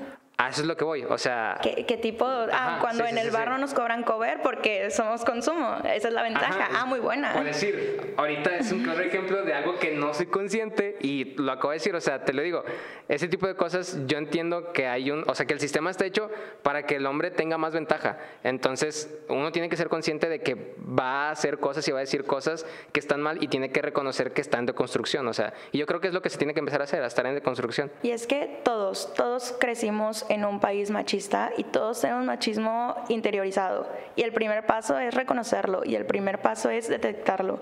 Hay veces que yo estoy a punto de decir algo o que lo pienso y digo, híjole, Ana Karin, ¿y tú qué? ¿Sabes? O sea, y este pensamiento de dónde y el primer paso es reconocerlo y como tú decías, desaprender para volver a aprender y saber que esto es algo que nos consume a toda la sociedad, a todo el país y pues empezarlo a trabajar y darte cuenta, primero es de cómo podemos empezar con uno mismo, con uno mismo y alrededor sus grupos pequeños, no estar como solapando actitudes machistas y si detectas una, decirlo y no callarte, sea quien sea. Muy bien. A ver, eh, otra, digo, la tengo que decir porque él va a saber quién es. Puse en la pregunta, eh, preguntas o comentarios de hombres sobre el Día de la Mujer y un chavo puso anal. Ese fue su comentario, ¿no? Digo, es, un, es, un, es una gran frase me llegó en el corazón, obviamente en el momento que la vi, y expone el, el, punto que ahorita estamos diciendo, que hay gente que le gusta llamar la atención al final de cuentas. Seguramente esta persona es una persona muy estudiada, con una increíble relación con su madre y sus hermanas y su pareja, y, no presenta un, un, peligro en la sociedad. Y, y hay veces en, que, digo, ahorita lo dijiste broma, pero hay gente que se lleva muy bien con su familia y aún así fuera de la casa hace este tipo de cosas, ¿sabes? O sea, ahí está bien difícil porque yo conozco obviamente gente eh, que pues dentro de la casa pues a lo mejor son muy muy respetuosos o, lo que tú quieras y ya afuera cambian y es una persona totalmente distinta. Entonces a quién le crees le crees al que está dentro el que está afuera cuál es el que está fingiendo cuál es el personaje está bien difícil confiar en eso. Y incluso eso también va unado a otro tema que quería decir otro punto que quería decir que yo entiendo porque una mujer le cuesta después confiar en, en, cualquier tipo de hombre. O sea, porque me refiero a que este comentario es muy dicho de que no, es que yo no soy así o yo no hago eso. Pues sí, güey, pero tú no estás pagando piso porque, por lo que tú hagas, estás pagando piso porque el, el sistema en el que tú vives y en el que tú sacas ventaja. Eh, hay otro hombre que sí le hizo daño, güey, o sea, y tienes que entender que ella no, o sea, que una, que cualquier tipo de mujer que realmente recibió una agresión eh, va a estar a la defensiva porque ya le pasó, o sea, incluso porque tiene miedo de que le pase, no es, o sea, no es egoísta o no está ella en un error, al contrario, ella está en un estado de defensa porque todo el mundo lo estaba, la estaba bombardeando al final de cuentas. Claro, Jorge, aproximadamente ¿Cuántos amigos agresores tú tienes? Amigos hombres que, sea, que tú sepas que son acosadores, que han violado a una mujer, que hayan hecho un daño directo a una persona. Amigos ninguno, pero conocidos sí tengo. Sí tengo. Conocidos así que tú digas, tuve clases con él. En algún momento, sí, en algún momento llegaron a ser mis amigos. Ajá. O sea, sí, sí, sí conozco, claro. Porque luego está mucho esto de que sí, no todos, todo el mundo dice no todos y no todos y yo no y yo no, pero de mis amigas todas han sido víctimas, todas. Entonces mucho es de que, que, tanto no nos damos cuenta. Ayer fui a tomar el café con un amigo y me decía como, ¿qué puedo hacer yo? Y me dices que la presión social está cabrona. Y yo lo entiendo, porque es otra vez este machismo en donde te enseñaron y te educaron y todo. Y dice, pero si yo quiero levantar la voz con mis amigos, pues se te viene toda la presión social de que te van a decir cosas por cualquier cosa. Si defiendes a una mujer, si dices como, oye, eso no se hace, viene la presión social sobre ti como hombre muy cabrona. Y yo digo, pues sí, puedo entender el punto, pero también el nivelar las cosas. O sea, sí, incluso ahorita dije que ningún amigo es agresor y eso, o sea, hasta donde yo tengo entendido, ninguno es agresor, pero es el 100% ha dicho o, o, sea, ha dicho algo referente a que obviamente es, y me incluyo, o sea, yo también he hecho comentarios que son muy ofensivos para, para cualquier mujer, o sea... Lo tenemos normalizado. Ajá, sí, sí, Y está muy, está muy fuerte eso. Em, otro comentario que pusieron, este está un poco más largo, dice... Eh, el movimiento es bueno, sin embargo creo que el fin debería de ser, sin embargo creo que el fin debería ser la violencia. En general entiendo el punto de que la mujer es más vulnerable, pero creo que no tiene género la violencia. O sea, yo creo que se refiere a que son buenos contra malos y no hombres contra mujeres, es básicamente, que según yo es como lo quiero resumir. Y fíjate que esa frase, somos buenos contra los malos y no sé qué, y que la violencia no tiene género. Sí y no. Yo reconozco y soy muy consciente de eso, que no, no puedo decir que, hay, oye, de las 100 mujeres, de las 1000 mujeres, ninguna es mala. No. Ajá. Mm. Pero sí creo que como el machismo nos estructuró y nos educó, el machismo nos ha afectado diferente a hombres y mujeres. A la mujer nos hizo oprimida y al hombre lo hizo que la violencia fuera su arma para resolver cualquier conflicto dicen que el machismo, o sea, que no tiene género, pero de los 100 asesinatos a mujeres, el 97% son cometidos por hombres. Entonces, ay, y que a los hombres también los matan, pero los matan hombres. O sea, realmente el hombre tiene un problema con la violencia. Y el decir de que no son hombres, son monstruos. No, son hombres. Sí. Y, o sea, y es por esto, por esta violencia que les crearon desde chiquito, desde chiquito de pégate y no sé qué, y que los hombres juegan a pegarse, y esto de llevarse muy brusco y recriminas tus sentimientos y te lo guardas, y los hombres no lloran, y los hombres no sé qué. y ese machito y todo esto, que es un problema que, híjole, entonces ¿La violencia tiene género? Pues mm, viendo, o sea, y es que mucha gente decía como, no puedes comparar lo que pasa con las mujeres con lo que pasa en Querétaro y que no sé qué, y las feministas, y es que darse cuenta de todo lo que esto que pasó en Querétaro y el fútbol y todo esto, fue una noticia horrible, horrible y lamentable y qué pena, y como mujer qué pena que hombres tengan que morir así, porque no solamente los golpeaban entre cinco, usaban armas, los, desnudaban, ajá, o sea, ¿para qué le quitas la ropa a una persona ya, ya que no presenta signos de vida, ya que está tirado, quitarle la ropa, robar sus pertenencias? Y todos los que vimos en cámaras eran hombres. Y lo, ay, es que la policía les abrió la puerta. ¿Y qué tiene que ver eso? Tú como hombre en tu autonomía ya decides, te pueden abrir la puerta y eso no va a hacer que te vayas a golpear con los demás. Entonces, si hay un problema con la violencia de los hombres y decir que son enfermos, decir que son monstruos, decir que son animales, no lo soluciona. es ver cómo el machismo, y no es como que yo esté equiparando de que, ay, bla, bla, bla, que no. Yo reconozco y, que, y qué pena que haya muertes, pero es reconocer cómo el machismo le afecta a los hombres por medio de la violencia, que están haciendo hombres violentos.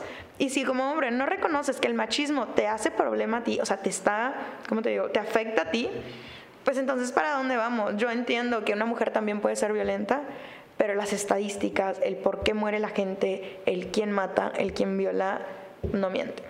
Y, está interesante que lo tomes desde ese punto. O sea, por ejemplo, yo cuando, cuando supe la noticia y empecé a ver todo eso, obviamente también tuve mi, mi momento de reflexión y me, me al viaje y, y, lo dialogué con la gente con la que tenía cerca. Y al menos a como yo lo vi en, en ese atentado, que la neta me dio mucha pena y, me impactó mucho ver las imágenes. Eh, yo creo que lo que sucedió ahí, o al menos mi teoría, es algo así como lo que es como que un instinto animal, no sé cómo, o sea, vaya, no estoy diciendo que, y de hecho lo que dices eh, tiene mucha razón, que el momento de decirles monstruos o, el momento de decirles, ah, pues sí, como que son bestias, estás minimizando el, el problema general, o sea, al, contrario de estar ayudando... a los responsables. Exactamente, o sea, era una... Y de hecho esto, lo que más me impactaba y lo que platicaba con, con mis amigos era de que, güey, hace dos horas estoy seguro que muchos de ellos eran gente normal, güey, o sea, y ahora son o asesinos o muertos, o sea, hay gente que fue a ese estadio y ya no regresó, hay gente que, hay gente que se fue a divertir y de repente ya no está, y hay gente que se fue a divertir y ahorita está en la cárcel, o no, ni, ni creo, pero al menos ahorita ya es culpable, ¿sabes? O sea, ya es asesino. ¿Y por qué? ¿Por un partido de fútbol? O sea, ver, ver qué tan normalizada tiene la violencia que te peleas por algo que ni depende de ti, por jugadores que ni te hacen en el mundo, o sea, ¿hasta dónde puedes tú terminar con la vida de alguien que no te hizo nada más que irle a otro equipo? Y, fíjate, ese tema, digo, también lo, yo lo abarco, o más bien lo tomo desde otra perspectiva, que yo creo que también es un reflejo de cómo vive en general el mexicano actualmente. O sea, me refiero a que la economía, eh, el trabajo, eh, la, la situación familiar, o sea, es interesante que lo tomes desde ese punto de que pues hay un problema y es, es, cierto, ¿no? Que al hombre no lo, o sea, al menos, no sé si en esta generación está cambiando más, pero al menos en mi generación era muy castigado el mostrar sentimientos, el externar eh, tristeza, el llorar, ese tipo de cosas, pero yo también creo que, digo, es un reflejo muy claro de que había gente que estaba muy frustrada, les, les prendieron la mecha y tenían mecha corta y de repente explotó y lo que yo quería describir, o al menos con lo que yo equiparaba ese fenómeno, ese fenómeno, era, por ejemplo, cuando, digo, es un ejemplo totalmente distinto y a lo mejor dices tú, ah, no tiene nada que ver. Cuando estás en una fiesta, ¿no? Cuando estás eh, bailando, que de repente ves un montón de gente que está haciendo lo mismo y pues de repente te vuelves parte del grupo y ya no sabes qué estás haciendo, estás haciendo un desmadre. Yo creo que eso tiene que ver con lo que pasó ahí, o sea, eh, una forma de describir el fenómeno, el, hecho de que de repente te sentías respaldado y que se te va al carajo la conciencia, es como que, ¿sabes qué? Ya no sé qué pasó, o sea, de repente es como que, ah, todos estamos del mismo lado, me siento respaldado, porque es muy difícil aventarte un uno a uno. Cuando estás en uno a uno, estás metiendo fregazos, pero te estás defendiendo. Cuando son 10 contra uno, ya no piensas en defenderte, solamente piensas en atacar. Entonces yo también creo que tiene que ver eso, lo, lo que sucedió en, en ese caso, ¿no? Pero es muy cierto que la violencia está muy normalizada eh, eh, y más que nada, digo, es, eh, las estadísticas dicen que el hombre es más agresivo que una mujer, ¿no? Entonces es, es importante remarcar ese punto. la finalidad, otra, esta es una pregunta.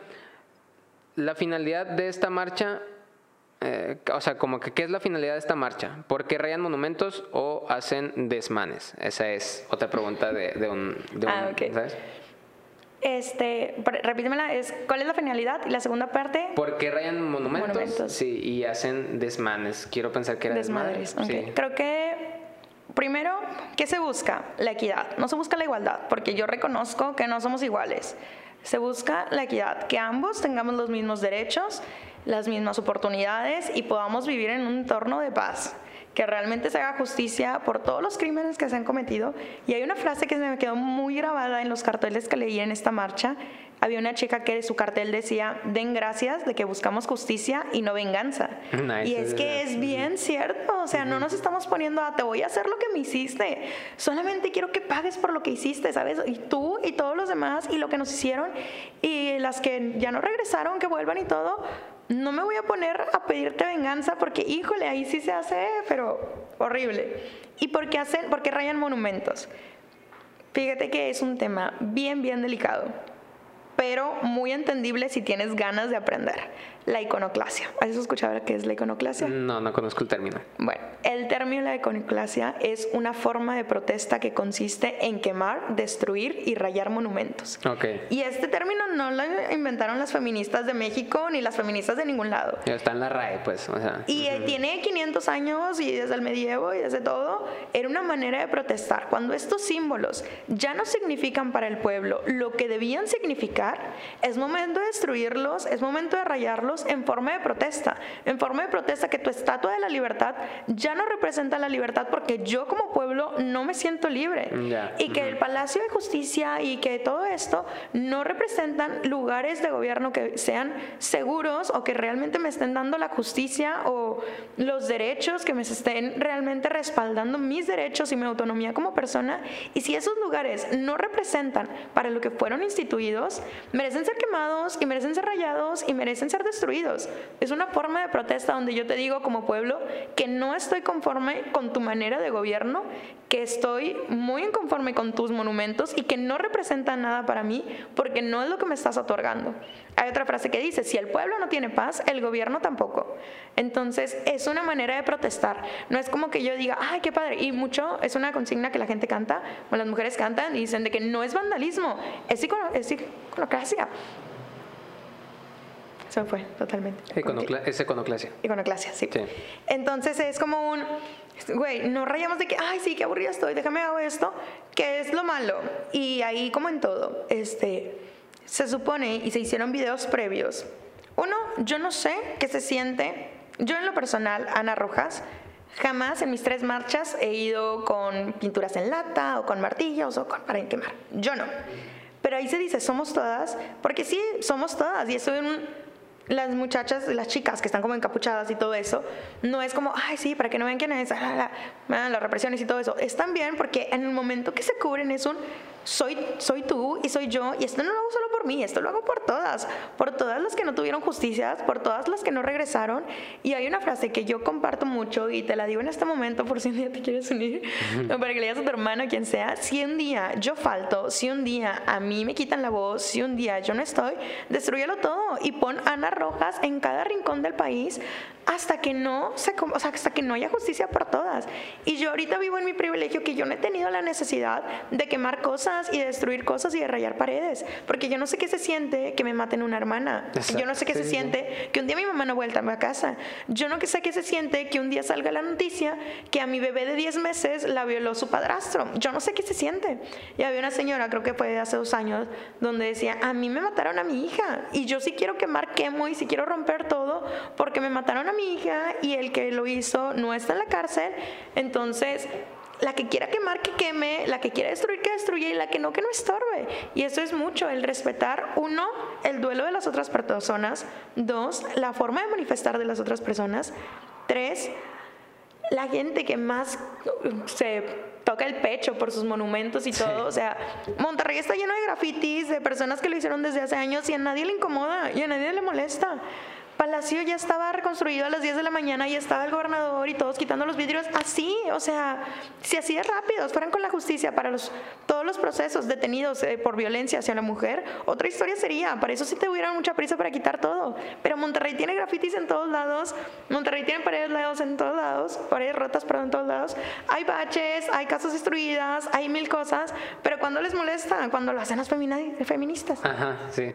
Y, o sea, y, lo que dices tú, o sea, el, el, qué raro que sí te pegue el monumento, ¿no? Y, qué triste que no te pegue la persona que ya falta, o sea, ¿sabes? O sea, la mujer que ya violentaron, la mujer que ya, que ya no está aquí, o sea, vaya, que, o sea, qué hipócrita del, del, de parte de la persona que está diciendo, ah, mira, o sea, vándalas o lo que tú quieras, ¿no? Porque es muy hipócrita, yo siento, el hecho de darle más respeto a un monumento que muchas, incluso esto es, es bien sabido que mucha de la historia es manipulada. O sea, por decir, o sea, Cristóbal Colón, exactamente, Cristóbal Colón no, no, no descubrió América, eso fueron los vikingos, por ejemplo, eh, nadie sabe si cuando Tucutia se tiró, se tropezó, ese tipo de cosas, o sea, la, historia está totalmente manipulada por, por, el ganador, o sea, el ganador es el que cuenta la historia, entonces ni siquiera sabes si lo que este, según tú te está representando, que ni, o sea, vaya, el 16 de septiembre no, no haces el grito, güey, te vas de antro, o sea... Pero todos se vuelven historiadores y amores a la patria y a todo en esta fecha, entonces... Exactamente, sí, o sea, hay mucha hipocresía en ese argumento momento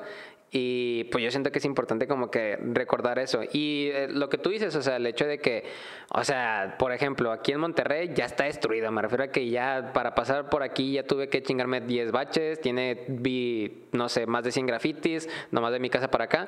Y nomás cuando son morados o verdes, la hacen de pedo. O sea, ese es el otro punto que dices tú, güey. O sea, y mira, estos sí los limpian, los limpian de un día para otro y los otros tienen años ahí, ¿no? es, es simplemente esa parte que yo siento que la gente quiere sentirse involucrados o quiere sentirse como que está haciendo lo correcto y según ellos lo incorrecto es, es esta parte, ¿no? Que la realidad es que pues muchas veces no es cierto. Pero bueno, si aún les quedan dudas, iconoclasia Para que término, sepan. No sí, porque sí tiene un término, y dicen, no es vandalismo, es iconoclasia, para que sepan el por qué se rayan monumentos y lugares de gobierno.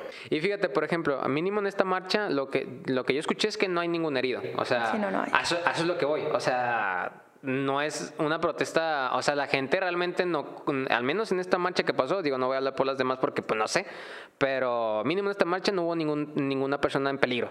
¿Me explico? O y sea, aún así había autoridades con gas lacrimógeno. Entonces, mm, Sí, sí, sí, sí. Ahora sí, la pregunta, bueno, más bien las respuestas de las mujeres, la pregunta fue ¿por qué luchan ustedes mujeres?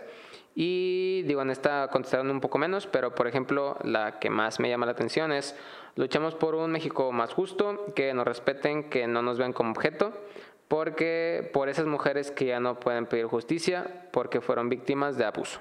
Esa es como que la respuesta que quiero recalcar, ¿no? Fíjate que ayer me invitaron a dar una plática sobre los derechos de la mujer. Entonces mi idea era mucho contar el antecedente, cómo llegamos a este punto, cómo los derechos de las mujeres han sido pedidos. El, estas no son formas, cómo no han sido la única forma en la que nos han atendido desde hace Sí. 100 años. Y también el ver la actualidad, que es lo que tenemos ahorita. Hace un tiempo, yo creo que un mes, vi el video de esta chica. Mira, voy a omitir el nombre. Pero fue una, se hizo muy famosa hace unos años por decir que iba a dejar la prepa por el sistema retrógrado. Ah, sí, saludos. ya. Y luego al final terminó la prepa y ya de eso no habló mucho. Y ahora hablaba y decía como, feministas las de antes. Las de ahora modernas no hacen nada. Ahorita ya tenemos todos los derechos que un hombre. Pónganse a trabajar y no sé qué. Y uno es, híjole, compa, que tu privilegio no te nubla la empatía. Porque así como tú tuviste la oportunidad de terminar la prepa, aunque le habías dicho que no, y luego volviste a terminarla, hay mujeres en el sur del país, Guerrero, Oaxaca y Chiapas, que son vendidas a los 10 años. Vendidas por animales, por deudas, por lo que sea. Que no tienen la oportunidad de estudiar, de trabajar, que son forzadas a matrimonios infantiles, que son forzadas a parir. Entonces es como, no, todavía no estamos bien y todavía Sí. falta muchísimo por qué luchar. Y no te vayas tan lejos. O sea, en México hay 10 asesinatos, 10 feminicidios diarios. Cada día matan a 10 mujeres y el 97% de los que matan son hombres. Y, y- y por decir, pa- para que sea un feminicidio, ¿qué, qué es? O sea, ¿por qué existe el término, sabes? Mira, ya aquí en leyes. Ajá, sí, sí, sí. Fíjate que el feminicidio incluso es como fue agregado, tú sabes, hay una ley y luego existen reformas donde se agregan cosas, se quitan y bla, bla. El feminicidio existe porque deberían que aparte, o sea, que los homicidios no podías como encapsular a todos los homicidios de mujeres en ser homicidios y ya. Porque cuando mataban a un hombre, llegaba un güey, le disparaba y lo mataba. Fin mataban a una chica y no solamente la mataban, sino que primero la, la chica mostraba signos de violencia, moretones por todo el cuerpo, de violación, genitales heridos y también tortura, las metían en bolsas, las aventaban allá y les quitaban todo, la desfiguraban Sí. para que no se vieran. Y ahí la ley dijo y dijo, a ver, no, el crimen, aunque los dos estén muertos, es bien diferente. A este güey le quitaron su cartera, salió mal el asalto y le dispararon y ahí quedó. A esta chica pasó por horas de tortura, la desmembraron, la quitaron todo y ahora sí la mataron. Y entonces son, el feminicidio es, tiene que, ahí como en el Código Penal, vienen como varios sectores del cuando es un feminicidio. Si te mata tu pareja, si tienes síntomas de que te violaron, si tienes síntomas de violencia. Hay muchos donde ya es un feminicidio porque te mataron por ser mujer. Y hay mucha gente que, ay, es que como te mataron por ser mujer. sí, sí. Entonces, 10 al día es un montón. Y aparte, eran, la cifra era como de 40, cua- perdón, 4 mil de solamente, o sea, esos 10 al día que lo escuchamos en todos lados, del 2021, que son cifras muy recientes, es solo por los primeros 11 meses del 2021. El diciembre todavía no estaba contabilizado. Entonces son muchas más de 10 al día, ¿sabes? Ya. Pueden ser más. Y también de casos de lesiones, donde también los agresores eran hombres, más de 50 mil en, un- en esos 11 meses. O sea, hay un problema horrible, ni se digan las violaciones, la trata y los secuestros. O sea, son cantidades que dices, está muy feo. Y era lo que yo platicaba con mis amigas, o sea, ¿cuál es el miedo más grande ahorita? Mi miedo más grande ahorita es un hombre, y qué feo y qué triste. Sí. Pero si yo camino por la calle y que es caminar, ya ni que me diga nada ni nada, yo veo un hombre caminar y yo estoy del otro lado, me trato de cruzar, o sea, Y qué feo, qué feo porque yo sé que no son todos, pero también reconozco que es un problema. Y es un problema gravísimo y como para saber si sí o si no. Exactamente. O sea, es por estadística, ya ni siquiera te le puedes jugar de que ah, a lo mejor no, pues no. O sea, no, no tienes, no tienes por qué... Eh, dudar, me explico, o sea, es como que, o sea, no sé si este... Para me la juego. Sí, para Vi un TikTok de una chica que decía, imagínate que te tengo tres pasteles y te digo que uno de esos tres está envenenado y te vas a morir en un segundo. ¿Pruebas alguno de los tres? Ni pedo. Sí, sí, sí, entonces dicen de que sí, no todos los hombres, pero sí lo suficientes como para que te dé miedo. Exactamente. Entonces, sí, sí, sí. Entonces... Está cabrón. Sí, es que está bien ese Te lo prometo que, que estoy últimamente estoy muy mal viajado. Digo, acaba de pasar muy poco tiempo desde que otra vez vi como que todas estas eh, historias de cada una de las chavas y la neta siempre me mal viajo y más que nada pues porque como, como ahorita te comentaba, eh, o sea, sí conozco una, o sea, acosadores muy puntuales y, y está denso después saber que pues son personas que a simple vista es como que ah, una persona más, ¿sabes? O sea, es como que lo ves y, ah, mira, pues tiene amigos, tiene, tiene pareja y lo que tú quieras y es como una persona normal, pero tú sabes que no. O sea, tú sabes que, que hay algo ahí que está mal y, y cómo carajos lo sacas a la luz, ¿no? Ese, ese es el problema. Eh, digo, de, esta es como que la pregunta más importante, digo más bien, la respuesta más importante que quería tocar. Eh, como quiera no voy a dejar de lado esta otra, que la pregunta era, ¿por qué luchan ustedes mujeres? Y el mismo chavo contestó, pícate el ano. Muy importante. Sí, muy importante. Tengo que remarcar ese tipo de respuestas porque son puntuales, ¿no? Ahora sí, voy a empezar con las preguntas como que yo he escuchado a través de, la historia, ¿no? De, no sea, vaya de, amigos y de conocidos que argumentan y, obviamente la mayoría está en contra. Eh, por decir, en este caso, ¿qué cosas por decir, hay cosas que sabemos que están mal, ¿no? O sea, por ejemplo, algo súper básico, el que estás en un antro y de repente alguien le pone algo a una bebida a una chava para manipularla, para, para pues, eh, poder abusar de ella, ¿no? Ese tipo de cosas, pues sabes que son ilegales, son ilegales y están mal y deberían de no existir. Pero ¿qué cosas están normalizadas actualmente y que uno como hombre dice, a la madre, yo no sabía que esto era parte del sistema que está mal, ¿no? O sea, algo que tú pudieras comentar ahorita que dices, ¿sabes qué? Este tipo de cosas también están mal y uno lo hace el diario y ni siquiera te das cuenta. Claro, mira, fíjate que aquí es, híjole, a veces yo también me pongo a cuestionarme a mí misma porque todavía tenemos muchas cosas aprendidas de una estructura misógina y machista. Entonces, desde comentarios bien tranquilos, que tal vez no son con el afán de defender, pero el, ay, ya te puedes casar, o, por si cuando yo me salí de mi casa, sí, cuando yo me salí de mi casa, tenía 21 años, no sé cocinar hasta la fecha, no sé lavar hasta la fecha, y mi mamá de que, ¿y cómo le vas a hacer? Y mucha gente, mi familia no, porque mi familia siempre fue muy pro de que te puedes ir, no importa que no tengas pareja, pero mucha gente que, ¿cómo te vas a salir de tu casa sin pareja? ¿Qué va a decir la gente? Sí, de que, ¿y qué va a decir la gente? Que ya viviste sola y, y, o sea, gente que ni siquiera como muy cercana a mí, que, que tú por qué opinas, ¿sabes? Entonces mm, traemos todavía mucho esto, como si la mujer dependiera del hombre y él, ay, no pasa nada, yo te cuido. ¿De qué me vas a cuidar tú? De hombres. Entonces, o sea, tu hombre me quieres cuidar de otro. Entonces, yo sé que a veces no es con el mal afán o con la, la maldad, pero sí el mucho de darle el valor y el lugar a la mujer de lo que es un ser humano, con los mismos derechos y las mismas oportunidades que tú y las mismas obligaciones.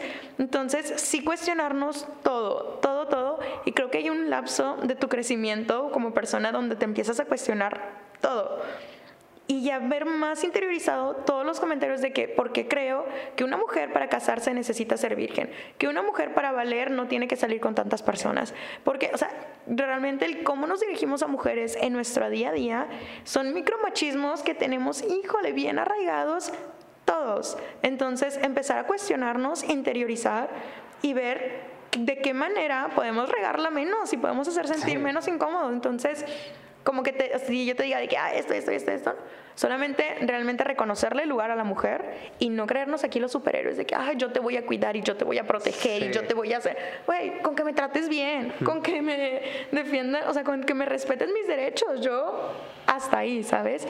Entonces, un poco de eso y ya, ser buenas personas como lo serías con todo el mundo. Si no se lo dirías a tu mamá ni a tus amigos ni nada, o sea, realmente el ser buenas personas independientemente de quién se trata. Y, está bien fuerte eso que dices de, de o sea, como que hay gente, y de hecho en algún momento yo llegué a como que sentir esa responsabilidad de relación, o sea, vaya, me refiero a que muchas veces la relación de hombre a mujer es un, el hombre siente que tiene que proteger y, pues no, o sea, no eres ni el niñero, ni el papá, ni, o sea, esto como que específicamente hablando de las relaciones tanto amorosas como amistades, es como que no, o sea, simplemente pues somos o amigos o pareja y pues estamos para complementarnos, pero para nada voy a andar cuidándote qué es lo que estás haciendo, qué es lo que no estás haciendo, y desde ahí empieza el problema, el momento de que cómo cimientas lo más básico que es el acuerdo común de cómo nos vamos a tratar. O sea, y desde ahí es, yo siento que desde ahí empieza a, o a hacerse una relación muy sana o a hacerse una relación que al final va a terminar en problemas tanto muy exagerados como son los que ahorita hablábamos de gente, digo, de mujeres que ya eh, o fueron abusadas o ya no están, así como también problemas mucho más simples que es como celos o cualquier otro tipo, ¿no?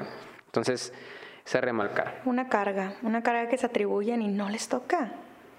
¿Qué busca establecer el movimiento? O sea, ¿por qué están luchando básicamente? ¿Cuáles son, o sea, hay un, no sé cómo decirlo, o sea, como que cuáles son las principales o los puntos a remarcar que tú sabes qué, o sea, por esto es por lo que estamos haciendo todo. Claro, hay una lista de objetivos, pero los más, uno es justicia para las que ya no están, para todos esos crímenes que quedaron en procesos suspendidos y la justicia no hace nada.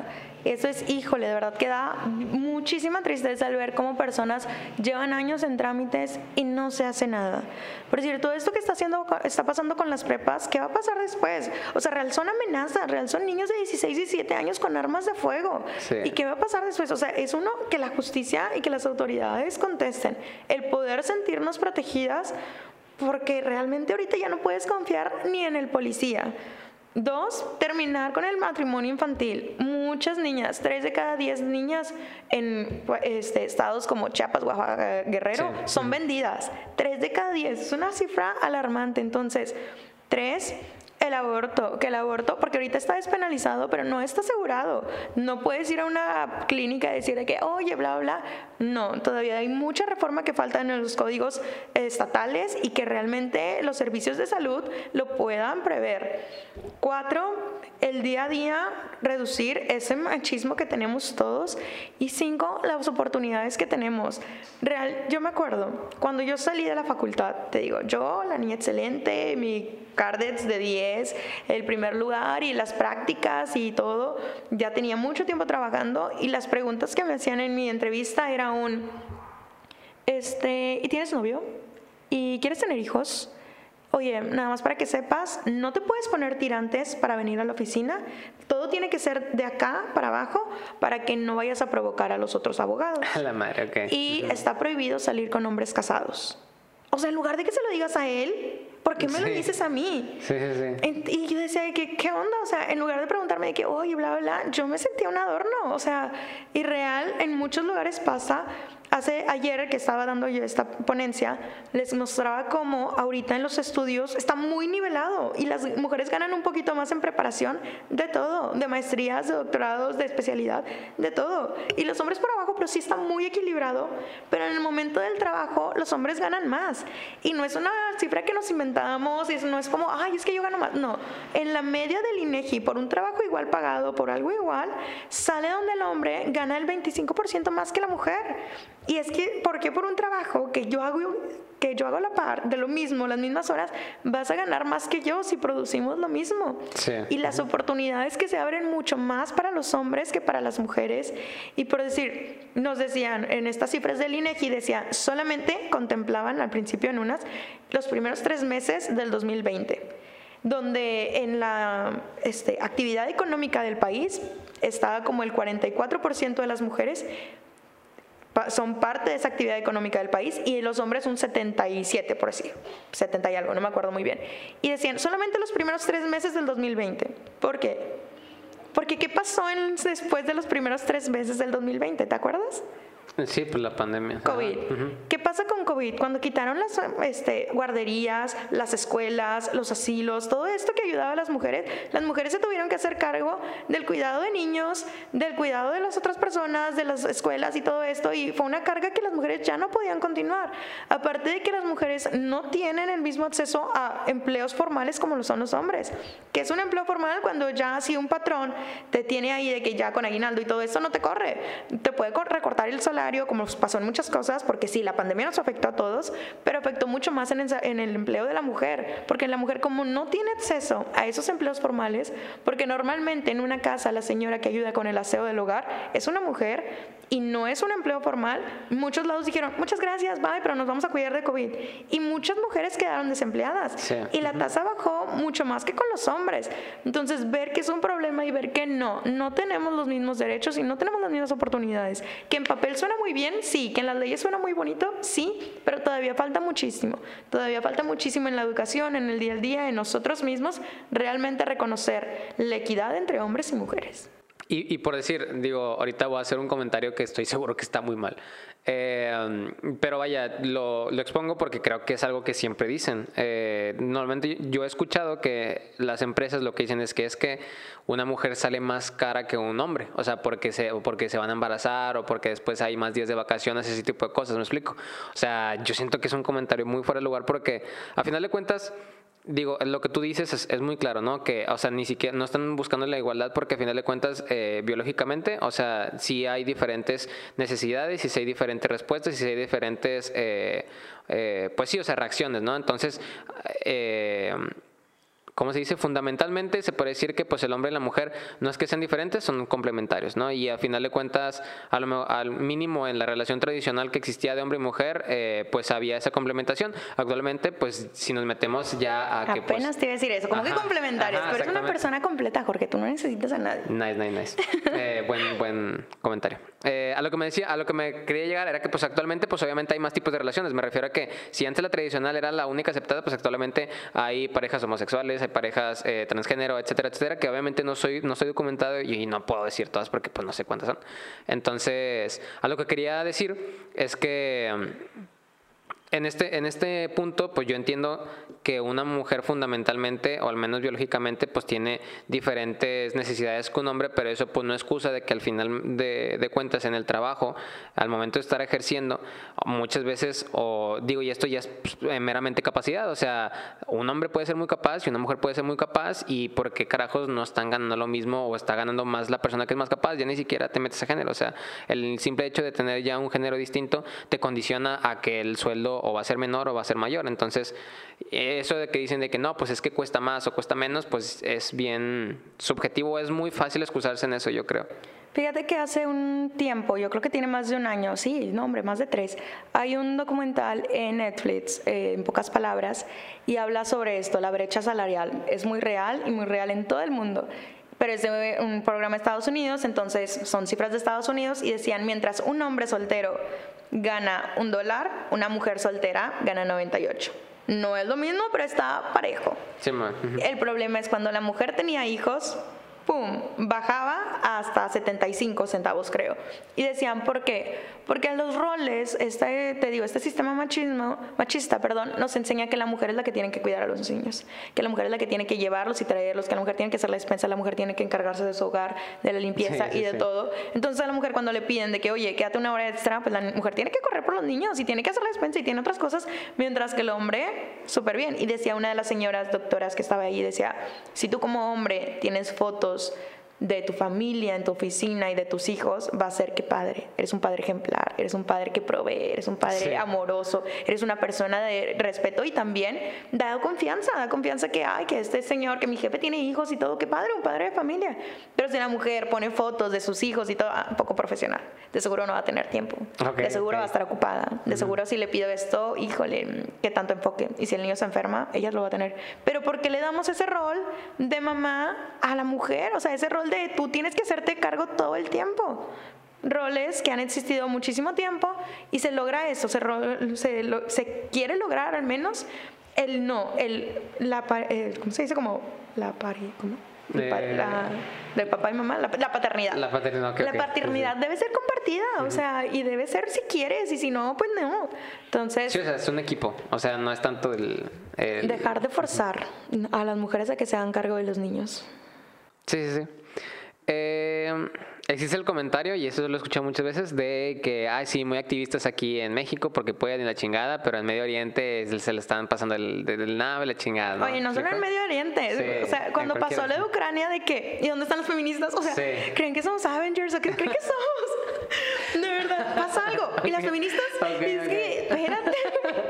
o sea, y aquí tengo, o sea, es claro, entiendo, y, y yo sé que las mujeres sufren en todo el mundo. Soy muy consciente de eso y soy muy consciente que tal vez mi lucha no es nada equiparable a lo que está pasando en otras partes. Ajá, sí, sí. Pero cada quien empieza desde su trinchera y desde su círculo y todo. Y que cuando pasó todo lo de Medio Oriente, había aquí mucha protesta y mucho manifiesto y este, como campañas para donar, que se, hiciera, que se pudieran venir y todo esto.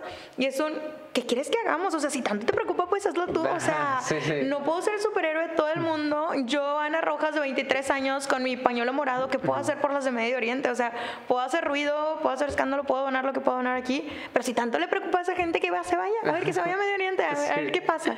Entonces, sí, no, las feministas no son estos superhéroes que vienen a cambiar todo el mundo, pero lo estamos intentando por la sociedad. Entonces, sí, se reconoce, hay una lucha y hay una lucha y esta lucha es mundial y por eso la Organización de Naciones Unidas en su objetivo 5 tiene esto, la equidad entre hombres y mujeres y dicen todos los objetivos porque todos los países lo necesitamos. Entonces, pues bueno, cada quien lucha desde su trinchera, si tanto les preocupa el Medio Oriente, váyanse al Medio Oriente a ver qué pueden lograr. y, y, está bien interesante cómo, o sea, vaya, uno diría, o bueno, estoy seguro que gente dice de que, ah, pues es que eso solamente pasa aquí, pero después ves que hay canciones de gente que ni siquiera es de aquí que habla sobre lo mismo. Digo, un ejemplo bien claro es, es esta Dualipa, ¿no? La, ni me acuerdo cómo se llama la rola. Pero, o sea, me refiero a que, vaya, no, no es algo de tu casa, no es algo de tu colonia, no es algo de tu estado, no es algo del país, ¿no? Es algo Ni siquiera a nivel socioeconómico. Dualipa, o sea, Ariana Grande, tanta gente que también, o sea... Exacto, no es clasista tampoco el problema, o sea, es totalmente... Es, es, total, es del sistema en general, o sea, en todos lados está pasando este problema, todos lo viven y más bien todas la viven. Eh, entonces, pues no es algo de que solamente, ah, sí, pues con que ignoremos a esta persona, pues ya se soluciona. Pues no, o sea, el problema es, es global a final de cuentas. Eh, ¿Por qué color morado y verde? O sea, sí, ¿dónde nace este, este el significado? Fíjate que el color morado eh, representa el feminismo en sí, es la lucha del feminismo, y el color verde es más que nada, ay, me está calando, eh, el color del aborto. Entonces, las chicas que van de verde es como su lucha, el poder lograr que el aborto sea un derecho para todas las mujeres del país en cualquier condición, en cualquier clase, porque ahorita solo pocos estados lo tienen permitido o ya lo tienen como un derecho donde el, el como la dependencia, este, el seguro te lo tiene que dar, libre y gratuito y seguro y todo esto, pero no en todos lados. Aunque se despenalizó el año pasado en todo el país, es solamente en territorio federal. No sé si estamos un poquito familiarizados. La neta, ¿no? Por decir, es que, y ese es un tema porque fue muy celebrado y, ay, qué padre, se despenalizó, y sí y no. Eh, se, despenalizó, en el Código Federal de todo el país. Y uno diría, pues si ya está despenalizado ahí, pues ya no. El punto es que cada estado tiene su código penal. En el de Nuevo León todavía es ilegal. Solamente es legal por dos razones, por violación o si está en riesgo la vida de la mamá. Bueno, se despenaliza, entonces hay territorio federal, por decir, todo lo de los aeropuertos es territorio federal, hay carreteras que son territorio federal. Ahí, si tú como mujer tienes un aborto, pues no está penalizado. Entonces se supone que ahora tienen que los, eh, los códigos estatales reformarse para que todo esté como ciclado lo que dice el Código Federal. Pero eso no da como la garantía o el derecho a que el gobierno te garantice un, válgame la redundancia, un, un, aborto legal, gratuito y seguro, solamente en algunos estados como el estado, la Ciudad de México. Entonces yo tengo amigas o gente cercana que tiene el privilegio y tiene los recursos de que si no quiere continuar con su embarazo y que quiere interrumpir, viaja muy a gusto a Estados Unidos o a Ciudad de México, se realiza el procedimiento y se viene. Pero ¿qué pasa con todas las personas que no, tienen ese privilegio? Entonces todavía falta mucho y eso es por eso, esa es la lucha de las chicas del pañuelo verde. Y, y ¿por qué luchar por el, o sea, vaya, por qué se está luchando por el aborto? O sea, que, ¿cuál es, cuál es el, el igual, como que los puntos a, remarcar de, de, justamente como que ese es su, movimiento o movimiento que está unado al feminismo? O sea, ¿por qué es tan importante para una mujer que esté eh, despenalizado y que tenga la oportunidad de, de abortar? La capacidad de decidir sobre tu cuerpo. Y fíjate que ahí yo por muchos años tuve un tema porque a pesar de que no crecí en, un, en una casa religiosa, mis papás jamás me lo impusieron, sí crecí en un colegio católico y sí estuve mucho tiempo en este, grupos religiosos y para mí me, me, enseñaron mucho, aprendí mucho. Yo hasta la fecha me considero una persona que cree en Dios y que con algunas cosas sí empatizo muy bien con la religión católica. También puedo empatizar con otras cosas, con otras creencias y yo creo, yo no creo en un Dios celoso, envidioso, yo creo en un Dios de amor y que al final todo te lleva al mismo punto. Si te da paz, si te da tranquilidad, es Dios. Entonces, sí creo este, que la mujer debe decidir. Y, y, eso es algo que me parece bien triste, porque híjole, ¿cómo metes la religión con el Estado y todas esas personas que se dicen como providas y es como, ¿y qué estás haciendo tú para realmente ser provida? Porque adopciones en México no hay. ¿Y por qué obligarías? Y, y, es algo que a mí me hace mucho ruido, el obligar a una persona a ser mamá, es como, ¿por qué, qué vida le le, le depara a esa criatura si la persona no quiere ser mamá y no está lista y no nada. Entonces, claro que las mujeres deben de tener el derecho de poder decidir sobre su cuerpo, porque sí, es su cuerpo. Y como cualquier procedimiento médico, como cualquier tema de salud, el derecho, eh, perdón, el gobierno lo debe proporcionar y lo debe proporcionar de manera segura y lo debe proporcionar de manera gratuita. Entonces, yo creo que es un tema porque se ha luchado desde décadas y no se consigue. ¿Por qué no se consigue? Porque hasta hace bien poquito, y era lo que estaba leyendo ayer, ah, no tiene, el voto femenino no tiene ni 100 años. Entonces, ha sido una constante lucha y poco a poquito y que, ay, pedirlo y pedirlo y pedirlo. Y es un tema que ha estado en el Congreso cientos de veces. Y no solo en el de México, en de todos lados. Y cuando estaban los hombres, no, no, se desecha, se desecha, se desecha, porque si ellos ni se embarazan, entonces es un, deja de opinar de algo que tú no tienes voz porque tú no puedes parir, tú no puedes embarazarte, tú no sabes lo que es tener un vientre y que un ser humano crezca en ti, entonces tú no, tú no hables, dale que la oportunidad de que hablen a las mujeres que son las que lo necesitan. Si no quieres abortar, no abortes, nadie te obliga. No es como que te vayan a obligar de que, oye, tú pro vida, si tienes un bebé, aborta. No, no todas tienen por qué abortar, solamente las que no se sientan listas o las que simplemente no quieran ser mamás. Y yo no entiendo, yo de verdad, en mi lógica, no entiendo por qué tarda tanto tiempo el legalizarlo y el asegurarlo y todo el proporcionarlo. No, no veo cuál es el fundamento. Realmente no, no me cabe en la cabeza un fundamento que no sea egoísta del por ¿por qué no legalizarlo? O sea, solamente es porque, güey, porque yo creo. Porque a mí mi religión me inventaron y, y, el, el, punto de que es lo que dice tu religión, ¿por qué nos importaría ahorita, sabes? Y sí, sí. Ah, ah, una vez escuché un, un argumento que, de hecho, ni siquiera era, era en base a, o sea, el tema no era el aborto, creo que el tema era... Ay, güey, no me acuerdo si era el divorcio o por el estilo, pero se me hizo un argumento que dije, ah, o sea, está interesante también verlo desde, esa forma, que lo que decía era que cuando se crea la ley, o más bien el objetivo de la ley, eh, y esto también me lo dijo un abogado, eh, es como que eh, asegurar eh, la supervivencia de la o sea, como que de la especie, o sea, como que lo que se está buscando es que más adelante eh, pueda, pueda seguir sobreviviendo, o sea, por algo está el, pues que no se pueden asesinar, que no se puede robar para mantener la cordura de la gente. Entonces, uno de los argumentos, y digo, se me hacía interesante que lo vieran desde ese punto, creo que lo tomaban en el, en el divorcio, o, ah, no es cierto, lo tomaban en, las familias... Como parentales. No, más homosexuales, exacto, sí. que era el hecho de que pues no quiero legalizarlo, pues porque eso eh, cortaría el, la especie humana. Exactamente. Sí, sí, sí, que es muy romántico. Al final de cuentas, obviamente. Es, tonto. o sea, me refiero a que. Estamos sobrepoblados. Nos estamos acabando los recursos. Ya no cabemos más. El tráfico está horrible. Se traen, o sea, se trajeron niños y niños y niños a lo tonto sin planeación familiar y no, o sea, realmente estamos sobrepoblados. Sí, o sea, a mí se me hace interesante que lo vieran desde ese punto, pero entiendo que es la excusa, o sea, no es la razón principal, o sea. Hace poco, y lo pongo mucho en la mesa, porque si tienes un punto, estaba hablando yo con unas amigas y somos amigas desde hace muchos años, entonces crecimos de manera diferente. Yo ahí soy la loca feminista, hippie de la vida, pero estas niñas pues vienen una de un hogar muy religioso, muy conservador, donde hasta las parejas homosexuales son mal vistas.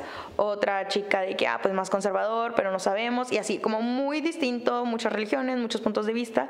Ya estábamos tocando el punto de que tener un hijo es una decisión egoísta. No hay ni una razón por la cual tú puedas tener, por la cual tú quieras tener un hijo que no sea egoísta. Tener un mini yo es egoísta. Creer, quererle enseñar todo lo que yo sé o sea, es porque tú quieres, no es por el otro. La otra persona no te está pidiendo nacer. Y había una chica que decía, no, es que yo creo que es el dar amor. Y es, es porque tú quieres dar amor, no porque la otra persona te esté pidiendo, lo ocupe o lo necesite. Entonces, y decisiones egoístas tenemos muchas, diario. Pero el traer ahorita un hijo al mundo y ver cómo están las cosas y todo, a pesar de que es una enorme responsabilidad, trae algo de egoísmo el querer un mini tú corriendo por la sala. Digo, ah, ok, la gente lo romantiza, pero ¿para qué? O sea, ¿qué, qué quieres llenar? ¿Qué vacío? ¿Qué? Yo digo, pues cada quien, pero, pero, pues, pero cada quien. Cada quien. pero ¿quién soy yo para juzgar? Justamente me acaban de madrear hace como unos tres días porque haz de cuenta igual. Pero ¿quién soy yo? Media hora después, pero pues cada quien, pues ¿no? cada quien, ¿verdad? Si quieren tener hijos, me invitan al baby como quieran. o los cumpleaños. De hecho, hace poquito me pasó que, que el año pasado fui al... ¿Quieres más? Sírvete, con confianza. Sí, uh, es que no alcanzó por el cable, pero adelante, adelante. Eh, me pasó con, con, un amigo que ya fui al primer cumpleaños de, de, de, su criatura. De su hija. Y dije, wow, ¿en qué momento? Estábamos en el show infantil, nos estábamos riendo. Y dije, ¿en qué momento? Era mi amigo de la secundaria. Digo, es mi amigo de la secundaria. Así fue que, güey, estábamos chiquitos. Yo todavía en las noches juego Xbox con mis amigos. ¿Cómo que tú tienes hijos? es una etapa rara de la vida ahorita a los 20. Pero sí, pero bueno, nada más para aclarar, este, la gente que tenga hijos, qué padre, qué bueno, no todos nacieron para eso, por eso se busca el aborto, porque no todo el mundo quiere ser mamá y no todo el mundo quiere ser papá, muy respetable quien sí, se necesita muchísimo amor, muchísima paciencia y muchísima, o sea, realmente es para personas responsables. Y qué bueno y qué padre, y yo sí confío mucho en que estas nuevas generaciones, que somos nosotros, podemos criar hijos de manera más consciente, de manera más tranquila, de manera más preparada, ya dándole la importancia a lo que tiene a la salud mental. Y sí confío mucho en los bebés que van a tener mis amigas, mis amigos, en que realmente se van a cuidar temas que antes no se cuidaba. Entonces, qué bueno cada quien. Sí, y fíjate, digo, lo, tengo que decir pues porque, digo, es, es un, a final de cuentas es un programa donde estamos los dos diciendo la verdad. Eh, la realidad es que yo sí tengo un conflicto con el aborto, pero yo no puedo abortar. Entonces, ¿para qué carajo lo digo? Me explico. O sea, vaya, no estoy. Pero cuéntame tu conflicto, porque religioso no es. No, es, al principio era religioso y ya después a lo que yo digo, mi teoría conspiranoica es que lo que hace el hecho de, de aceptar o de, de cortar un, un nacimiento, eh, háblese de una situación normal. Me refiero a que, pues, no una situación radical de, de que, pues, o fue una violación o, o ese tipo de cosas. O sea, me refiero a que cuando es una situación cotidiana y tampoco me refiero a, al a, un embarazo adolescente, ese tipo de cosas. No, me refiero a una persona, no sé, en sus 20, 30, sí, sí, sí, que ya tiene y que se embarazó, ¿no?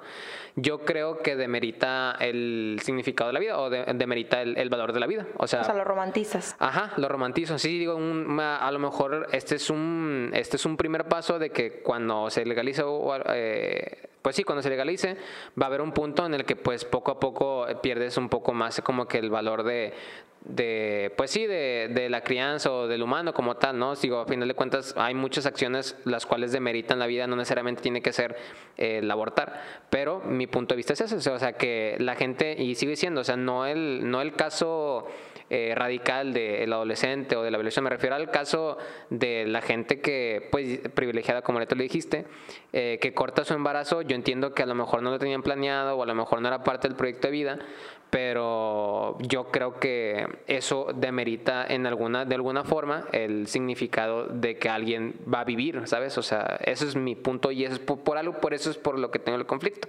Que al final de cuentas sigo diciendo, ya no puedo abortar. Entonces, si una persona va a abortar, pues digo, pues bueno, es como que te voy a juzgar o que después te voy a dejar de hablar. Pues no, o sea, simplemente esa es mi opinión de. ¿Pero ahorita tendrías un hijo?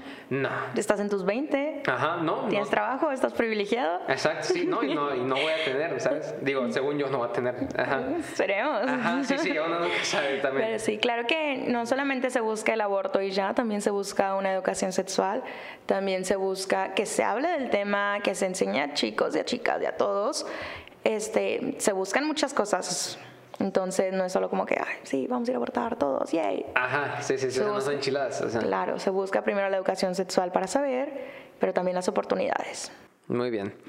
Eh, ¿Qué postura tiene eh, una feminista en torno a, a, las difamaciones reales? O sea, me refiero a cuando es real. Cuando le arruinas a la vida a un hombre y que no...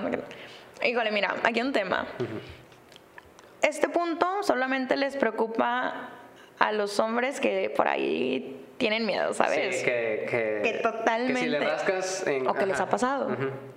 Yo digo, y es que hay una frase, siempre se quiere, una chica cuenta su testimonio y los hombres siempre llegan de que, pero tú cómo ibas vestida. Sí.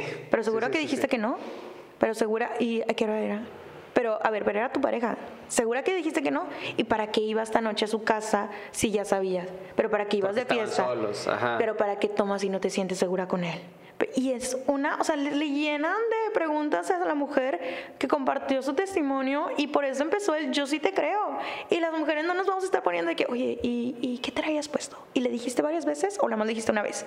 Pero si escucho, es un, güey, o sea, los pantalones que se necesitan para poder contar tu historia, como para otra vez te vengan de que, ay, no, sí, lo, es que pobres hombres, le puedes manchar tú la reputación y le puedes manchar tú la vida y tú se la puedes arruinar y la vida que ya está arruinada.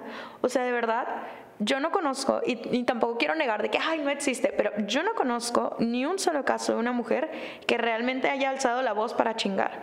Porque ahorita es un tema bien delicado y no te vas a exponer a eso, pero sí conozco muchas mujeres, y me incluyo, que nos callamos la boca porque no queremos, o sea, porque tenemos miedo a ser juzgadas y a ser cuestionadas y que al final salga peor o las repercusiones. Todo esto que pasa en las prepas de hoy fue por esto, fue por abrir la boca el 8 de marzo. Y dices, qué feo que no solamente me lo puedes hacer, sino que aparte yo me lo tengo que callar porque después es, ay, no le voy a arruinar la vida al pobrecito, ay, su familia, ay, segura que le... Entonces digo que, híjole, la verdad es que yo, Ana Rojas, le creo, totalmente te creo.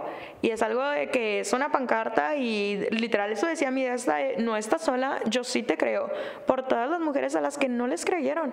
Porque a mí me han tocado casos muy cercanos, así, muy, muy cercanos de de familia cercana, de núcleo familiar, donde les pasó una situación de violencia sexual y, cuando ellos lo expresaron al ser adolescentes o niñas, la gente les dijo, cállate la boca, que es tu familiar y de aquí no se habla. Y nunca les creyeron y fue un tema que no se tocó y, nunca, y esas niñas crecieron y se hicieron adultas y ahora es un, híjole, y si te hubieran creído cuando eras chiquita, entonces yo sí te creo, no me importa y yo voy con todo con quien tú me digas. Y si lo usas para mal, qué mala onda, pero ni modo, yo, yo prefiero creerte a ti. Sí, como, estadística, o sea, es mucho Claro, hago mis números y todo y yo prefiero creerte a ti víctima y equivocarme a no haberte creído y que hayas tenido que crecer y pasar por eso tú sola. Incluso, de hecho, eso lo, ahorita lo estaba platicando en la mesa cuando estaba comiendo de que estaban diciendo de que no, es que de que es pura historia en las prepas, digo, todavía no se sabe, todavía no sabían que había pasado de verdad, de que no, de que pura historia en las prepas, de que nada más están haciendo faramaya a las mujeres y dije, y yo le dije, la neta, lo primero que dije fue, qué bueno que, que fue un momento de histeria y que fue... Y, que, no fue, Exactamente, sí, eso fue lo primero que dije, qué bueno, Que, que que es pura exageración y ahorita no hay muertos. O sea, ¿sabes? O sea, eso fue lo primero que dije. Que por mucha gente, al momento de decir de que ah, era falso, o muchas veces he escuchado esa, esa historia de que de repente encuentran, a, por ejemplo, de que...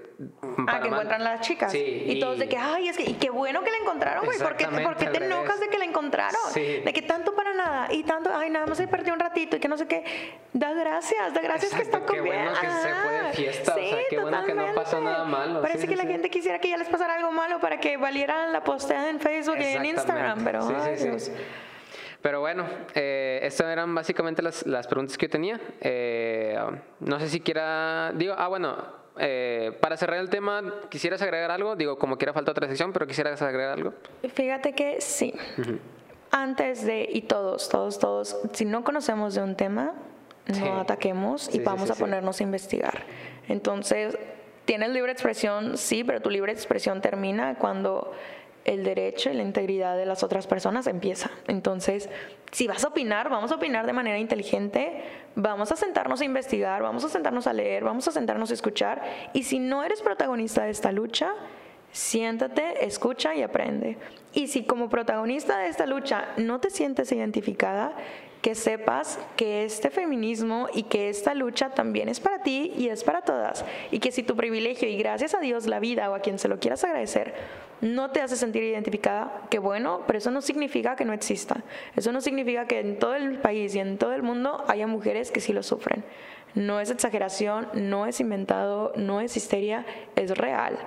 Y si no nos ponemos a trabajar ahorita desde ya, esto va a seguir y va a seguir. Y es una lucha que van a tener que tener las siguientes generaciones y quién sabe cuándo termine. Entonces, el machismo nos afecta a las dos partes, a hombres y a mujeres de manera diferente. Entonces, si ya sabes que te afecta y que es un problema para la sociedad, pues vamos a interiorizar y ver de qué manera podemos ser nosotros mejores. Todos estamos pasando ahorita por un proceso de desconstrucción, entonces respetar el proceso de los demás y trabajar en el nuestro. Y si vamos a opinar, siempre opinar desde el amor, siempre opinar desde la cordura y primero, primero informarnos. Y, fíjate que justamente algo que se me estaba pasando era que en la tarde estaba viendo también muchas chavas que publicaban, de, digo, católicas a final de cuentas, que decían de que es que están destruyendo mis templos y ahí también me siento segura, ¿no? Entonces, lo que yo pensaba era un, pues yo digo, no soy mujer, no sé qué es, pero a final de cuentas yo sentía que era un poco egoísta su comentario por el hecho de que pues no, no te están atacando a ti eh, personalmente y no están atacando a tu templo porque tu templo hizo algo, o sea, es, un, es, es algo que significa que el movimiento está siendo agredido por este tipo de instituciones o por este tipo de, pues, eh, pues sí, instituciones ya establecidas, entonces es una protesta en contra a que está sucediendo algo, es, es no generalizarlo, es como que es eh, parte de. Sí, es Decir que sacerdotes, pedrastas y violadores no existen es falso. Entonces, puede ser que tu espacio sea el seguro, el santuario y el santísimo y la iglesia, lo que tú quieras, pero también es un lugar que le recuerda a violaciones y abusos para otras personas. Tu, tu lugar seguro no es seguro para todas. Entonces, qué feo que veas solamente a Dios ahí, que Dios está en todas partes, ¿no? Entonces, ¿de qué lado vas a estar? ¿Del lado de la religión y todos, cegándonos de todos los problemas que también ha traído esa religión? Para muchas mujeres, muchos abusos, pues tampoco es la idea. Sí. Entonces, sí, totalmente egoísta. Y como una persona que pues me considero religiosa, por ahí no va. Sí, de hecho también me, da risa porque pues a lo mejor ahorita no soy tan religioso, pero sé cómo estar como religioso, entonces sé, sé que, que, se piensa y sé que se responde y me da mucha risa que ahorita ya que estoy fuera, pues sí es como que un, güey, o sea, ya sé que vas a responder eso y sé cómo, sé cómo decirte que no ¿Cómo estás... Callarte? Sí, sé cómo decirte que estás mal. eh, ok, ahora sí, estas preguntas son totalmente ya fuera del, del tema. Por último, eh, yo sí te creo. Nice. y Jorge también. Eh, sí, yo también te creo. Eh, me ha, he tenido situaciones un poco densas, si quieres platicamos de eso. Eh, estas son preguntas como que más concisas. Al final de cuentas, el, eh, el podcast se trata de hablar. ¿Cuánto eh, llevamos? Que se me ve bien rápido. Como dos horas. No. Sí, sí, sí. Dios mío, es que a mí no me callan, yo soy la más forzada. yo, también, yo también, no te preocupes. ¿Cuánto dura normalmente tu podcast esto? ¿Dos Ajá, Sí, bueno, haces cuenta que cuando, conozco, cuando no conozco a, a, las personas es como que una hora. Ah. Así, ¿sabes? Y ya cuando es gente que es más explaya, es dos horas, ha habido hasta tres horas, ¿no? O sea, ¿Cuánto tiempo no tenemos de vernos? Desde ahí ese retiro que nos tapamos hace unos ayeres, ¿no? Hace mucho, sí, que, sí, en el... 2000, ¿qué era? ¿2019? No, te pasaste, es mucho antes. No.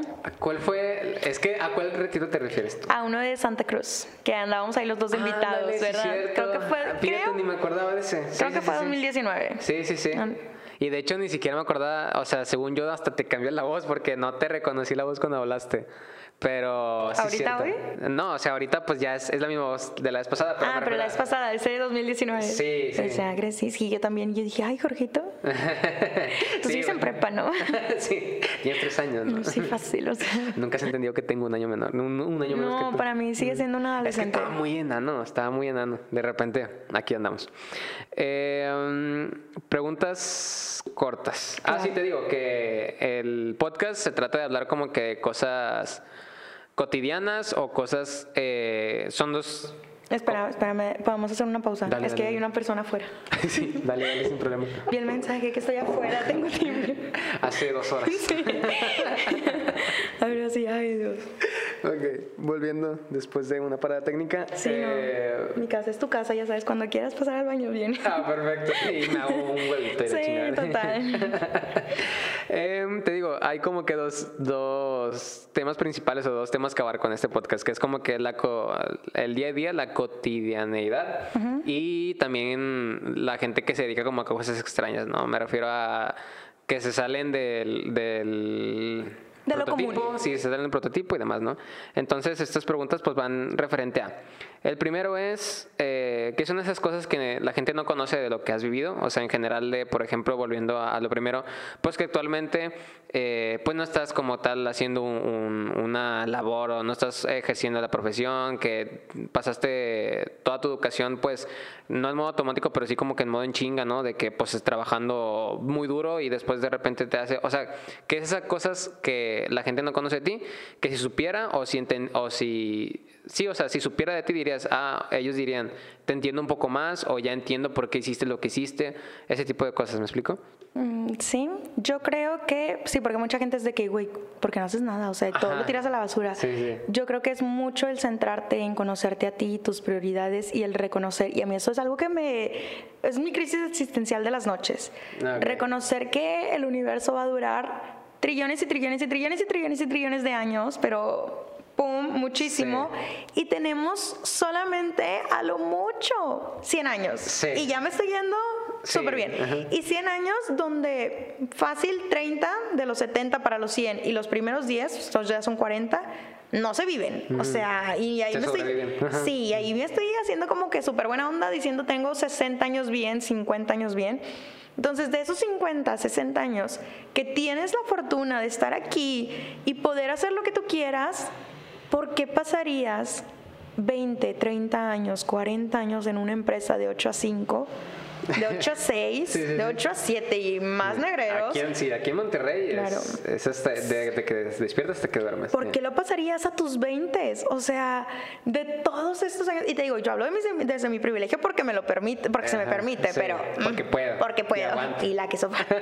Pero sí digo, a mí sí me pone mucho, y es algo que me puede, el decir de que esto va a ser. Ete- O sea, el mundo va a seguir sin mí y va a seguir dando vueltas y, y luego de repente ya no, y luego va a haber un agujero negro que va a estar trillones y trillones de años y soy bien chiquita y soy nada. Y por más cambios que yo haga en la vida, no vale madre, ¿sabes? O Sí, sea, si te vas a lo macro, realmente no está pasando nada. no está pasando Ajá. nada. Yo puedo ser la más inteligente y la más con los mejores trabajos y puedo desvelarme toda mi vida hasta las 4 de la mañana y eso al final va a ser un agujero negro y todo va a valer madre. Sí. Entonces deja de tomártelo tan en serio, al carajo. Y si te place ahorita el martes, miércoles, irte a tomarte un café con tus amigas y sentirte la señora San Petrina, aunque no lo seas, y decir voy a ir a yoga y Huevo, iba a decir yo. claro, y irte al y decir de que hoy en miércoles la voy a forzar con mis amigos y voy a Ah, tomar en miércoles con mis amigos hasta las 8 de la mañana tomando vinito, platicando de puras cosas, pues al final es lo que te nutre el alma, o sea, tú puedes ser súper chingón en el trabajo porque está bien padre tener éxitos profesionales y eh, académicos y se siente bien bonito el pasar y el diploma y todo eso, el aumento y todo esto, pero al final la vida, híjole, es bien, bien chiquita y yo ya siento que se me acaba mis 23, entonces... ¿Cuál es la necesidad? Bueno, no sé, hay necesidad, Sí. pero de pasarte trabajando, pero, pero si te puedes dar un respiro, dátelo, mándalo al carajo. Entonces, reconocer que somos bien chiquititos y que la vida se pasa en friega. Y mucha gente se tomó su año sabático a los 17, 18. Yo me lo tomé a los 23 y digo, qué Ajá, padre, porque sí, ya tenía dinero, porque ya sabía la vida, porque ya estás como más, ah, ¿qué onda? Entonces, ya más grande. Voy a volver a la vida adulta responsable En algún algún día, en algún Ajá. momento, cuando se me acabe el dinero Sí, por guardado. trabajar. Sí. Pero ahorita sí lo disfruto mucho. Ahorita sí mi causa es las personas, el ser un espacio seguro, un espacio donde la gente pueda hablar y donde la gente pueda sentir. Ok, nice. Es pregunta di, pero, o sea, ¿tú tienes conflicto con la muerte? O sea, digo, en lo personal, hace poquito acabo de hacer un poco las paces con el tema, por lo mismo, porque te digo, no, o sea, ahorita no soy el más religioso del mundo, entonces eh, me, me, empecé como que a, a, documentar de filosofía, de cosas como, como que más como que más de inteligencia que ha desarrollado el humano a través de la vida. Y está interesante cómo, o sea, la perspectiva, digo, obviamente apenas voy iniciando, no sé todos los aristas que incluso, por eso ahorita te digo, en batallo en, describirte a Dios, pero me hace mucho eco que mientras más leo de filosofía, más nombran a Dios. O sea, y no lo nombran como el señor Barbón, no, o sea, lo nombran como esta cosa que no puedes dimensionar o no puedes encapsular. Es difícil explicar, ¿no? Eh, pero lo que voy es, es eso, ¿no? O sea, tienes un conflicto con la muerte, digo en lo personal, hasta hace poquito acabo de hacer un poco de paz con el tema y la neta se siente liberador, pero casi nadie lo, lo logra, ¿verdad? Fíjate que sí y no.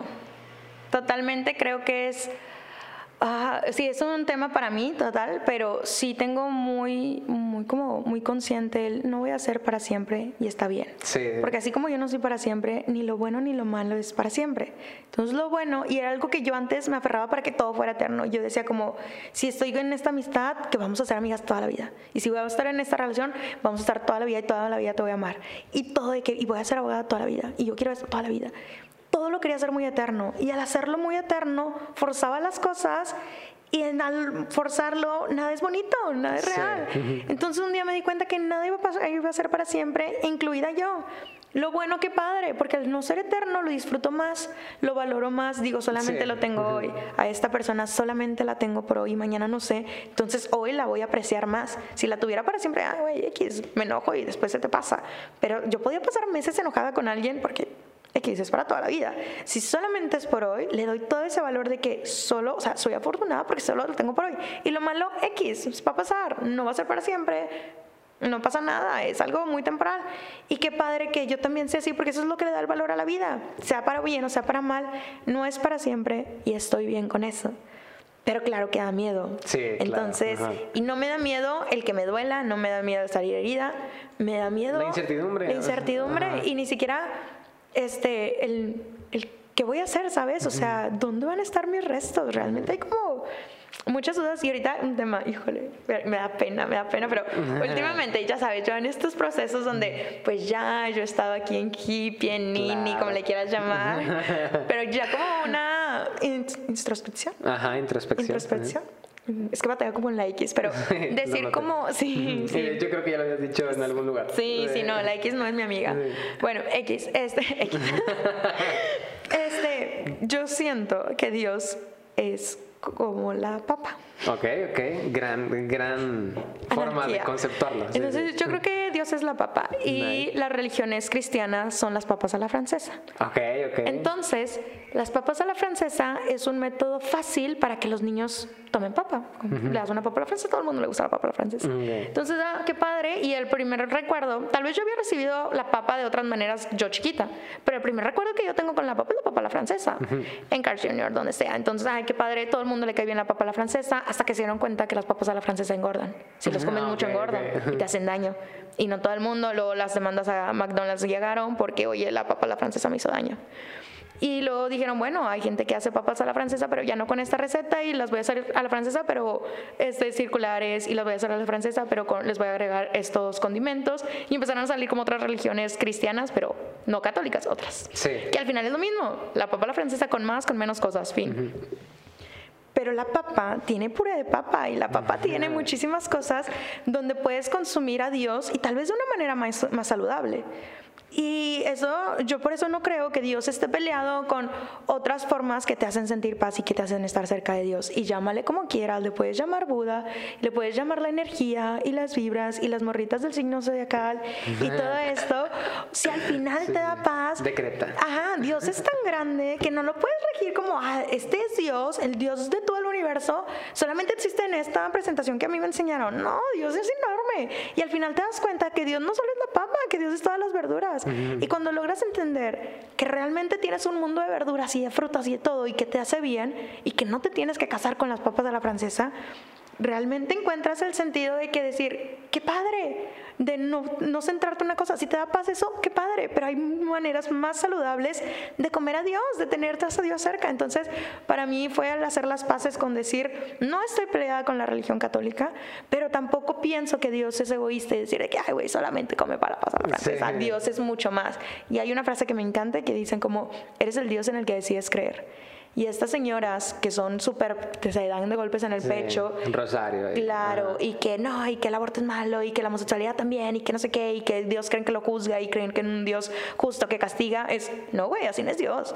Así eres tú. Y por eso te sientes tan bien protegida como un Dios con eso, porque te encontraste y porque puedes como respaldar todas las actitudes juzgadoras y todo demás con un Dios que sí que quisiste crear.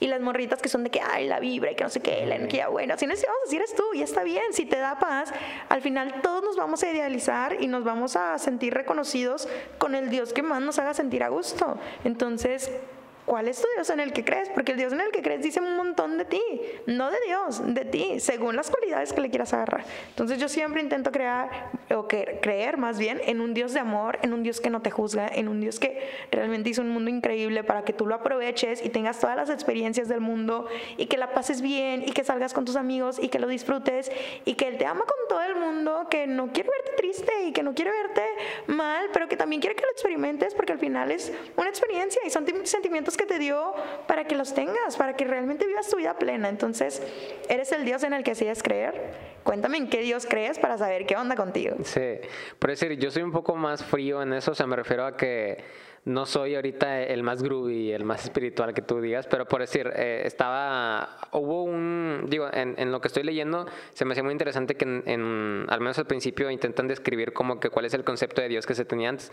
Se me hace muy interesante porque, por ejemplo, si quisieras describir en este momento, no la papa como Dios, sino la papa como comida, o sea, ¿cómo describirías a una papa tú? O sea, ¿qué dirías que es una papa? Eh, como de que amarilla, chiquita, saludable. Muy bien. O sea, la empiezas a encapsular en cosas más generales, ¿me explico? O sea, primero dices un color, ¿no? O, puedes decir, es una comida. Ah, bueno, entonces ya hay un grupo más grande en el que la papa es un elemento de ese grupo. Y después, ¿esa comida qué es? Ah, bueno, eh, no sé, es una forma de que de alimentación o es una, es una parte de los, eh, reinos, los reinos alimenticios. Ah, bueno, empiezas a cada vez generalizas más y en algún punto, o sea, para empezar, en algún punto ese concepto va a llegar a planeta Tierra. O sea, de alguna forma, decir, vas para arriba, vas para arriba y de repente llegas al planeta Tierra. Todo parte de una generalidad. Y después sigues, así, así, es la forma en la que se conceptualizan cosas. De hecho, también se más interesante porque en la Biblia dice que no puedes nombrar a Dios porque no tiene nombre. No le puedes dar nombre porque al momento de dar nombre lo estás encapsulando en un tema, en un, en un solamente, en un espacio único.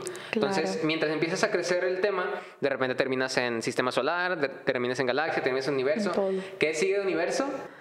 Sigue, probablemente sigue Dios, pero ¿cómo vas a describir a Dios si no hay nada arriba de él? Entonces, ese es el dilema de cómo eh, la gente le cuesta saber qué es Dios, porque Dios es eso que no puedes describir, porque como no lo puedes encapsular en algo más grande que Dios, eh, es imposible de decir, ah, Dios es esto, es esto. No, o sea, no lo puedes decir porque es eh, Dios es el conjunto más grande de todos los subconjuntos que existen. Es la forma en la que yo lo entendí y se me hizo una forma, digo, al final cuando soy un poco ñoño, digo, me gusta la física, la matemática y demás. Entonces, está chido. Cuando vi esa explicación como que más matemático, más, eh, pues sí, como que más fría, dije, ah, mira, es una forma muy... Eh, liviana, muy forma de digerirla, al menos de mi parte. Entonces, así es la forma en la que yo veo a Dios. Es como que ese subconjunto, o más bien ese conjunto general que, que engloba todo lo demás.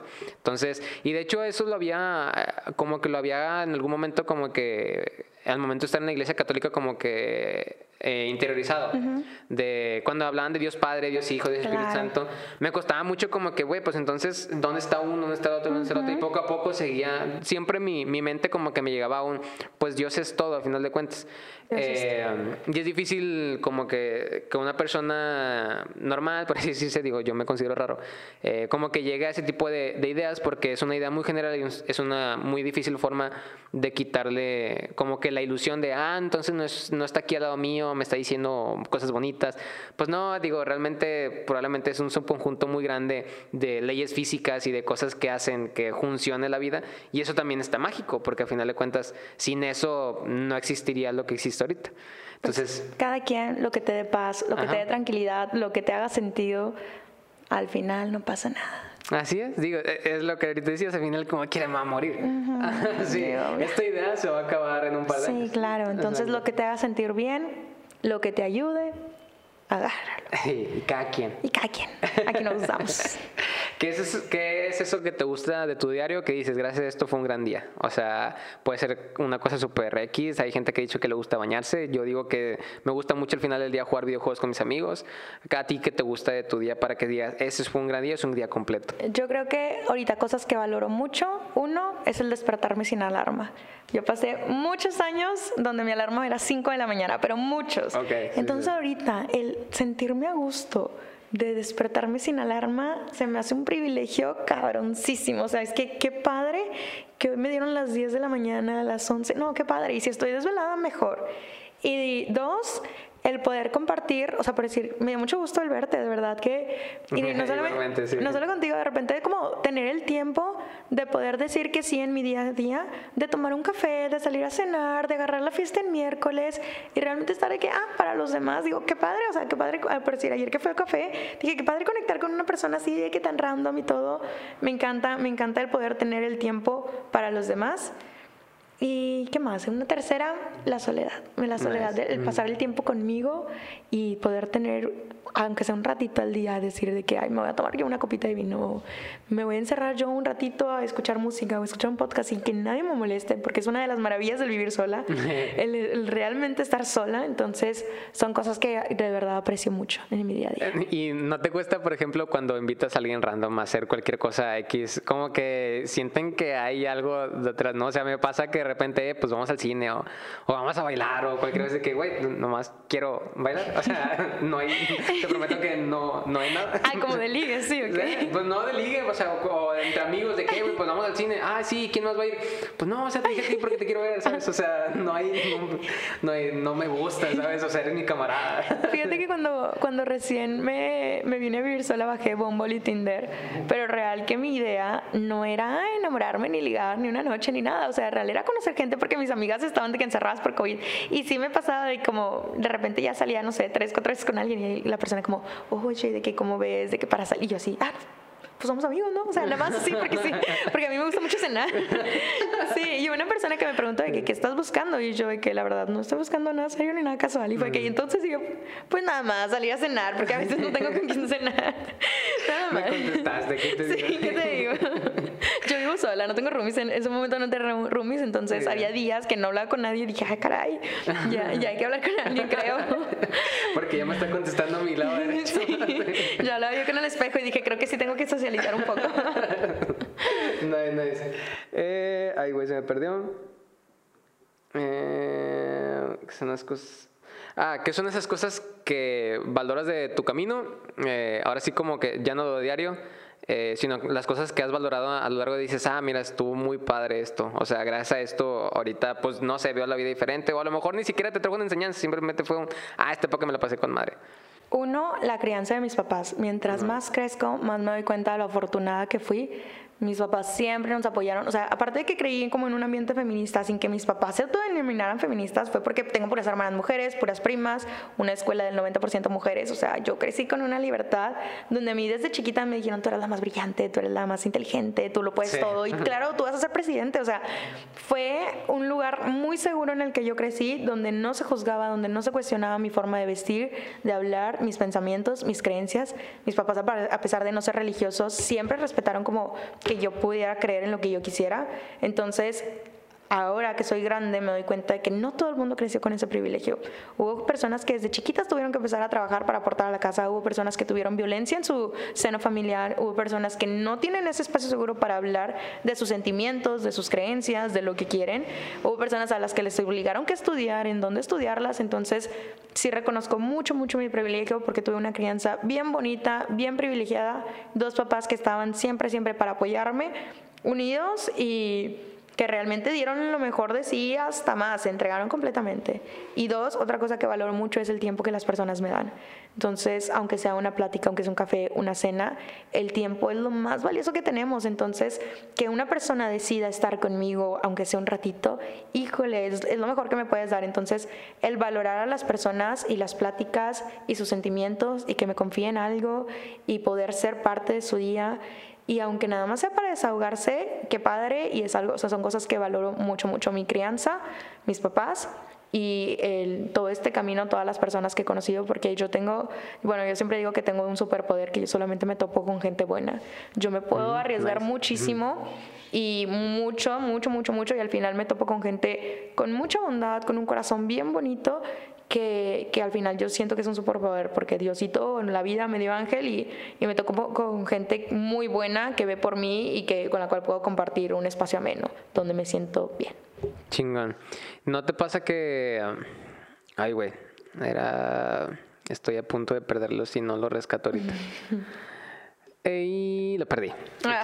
Maldita sea. X. Vas a tener que volver a invitar cuando te, cuando te acuerdes. sea, cuando me acuerde te va a matar.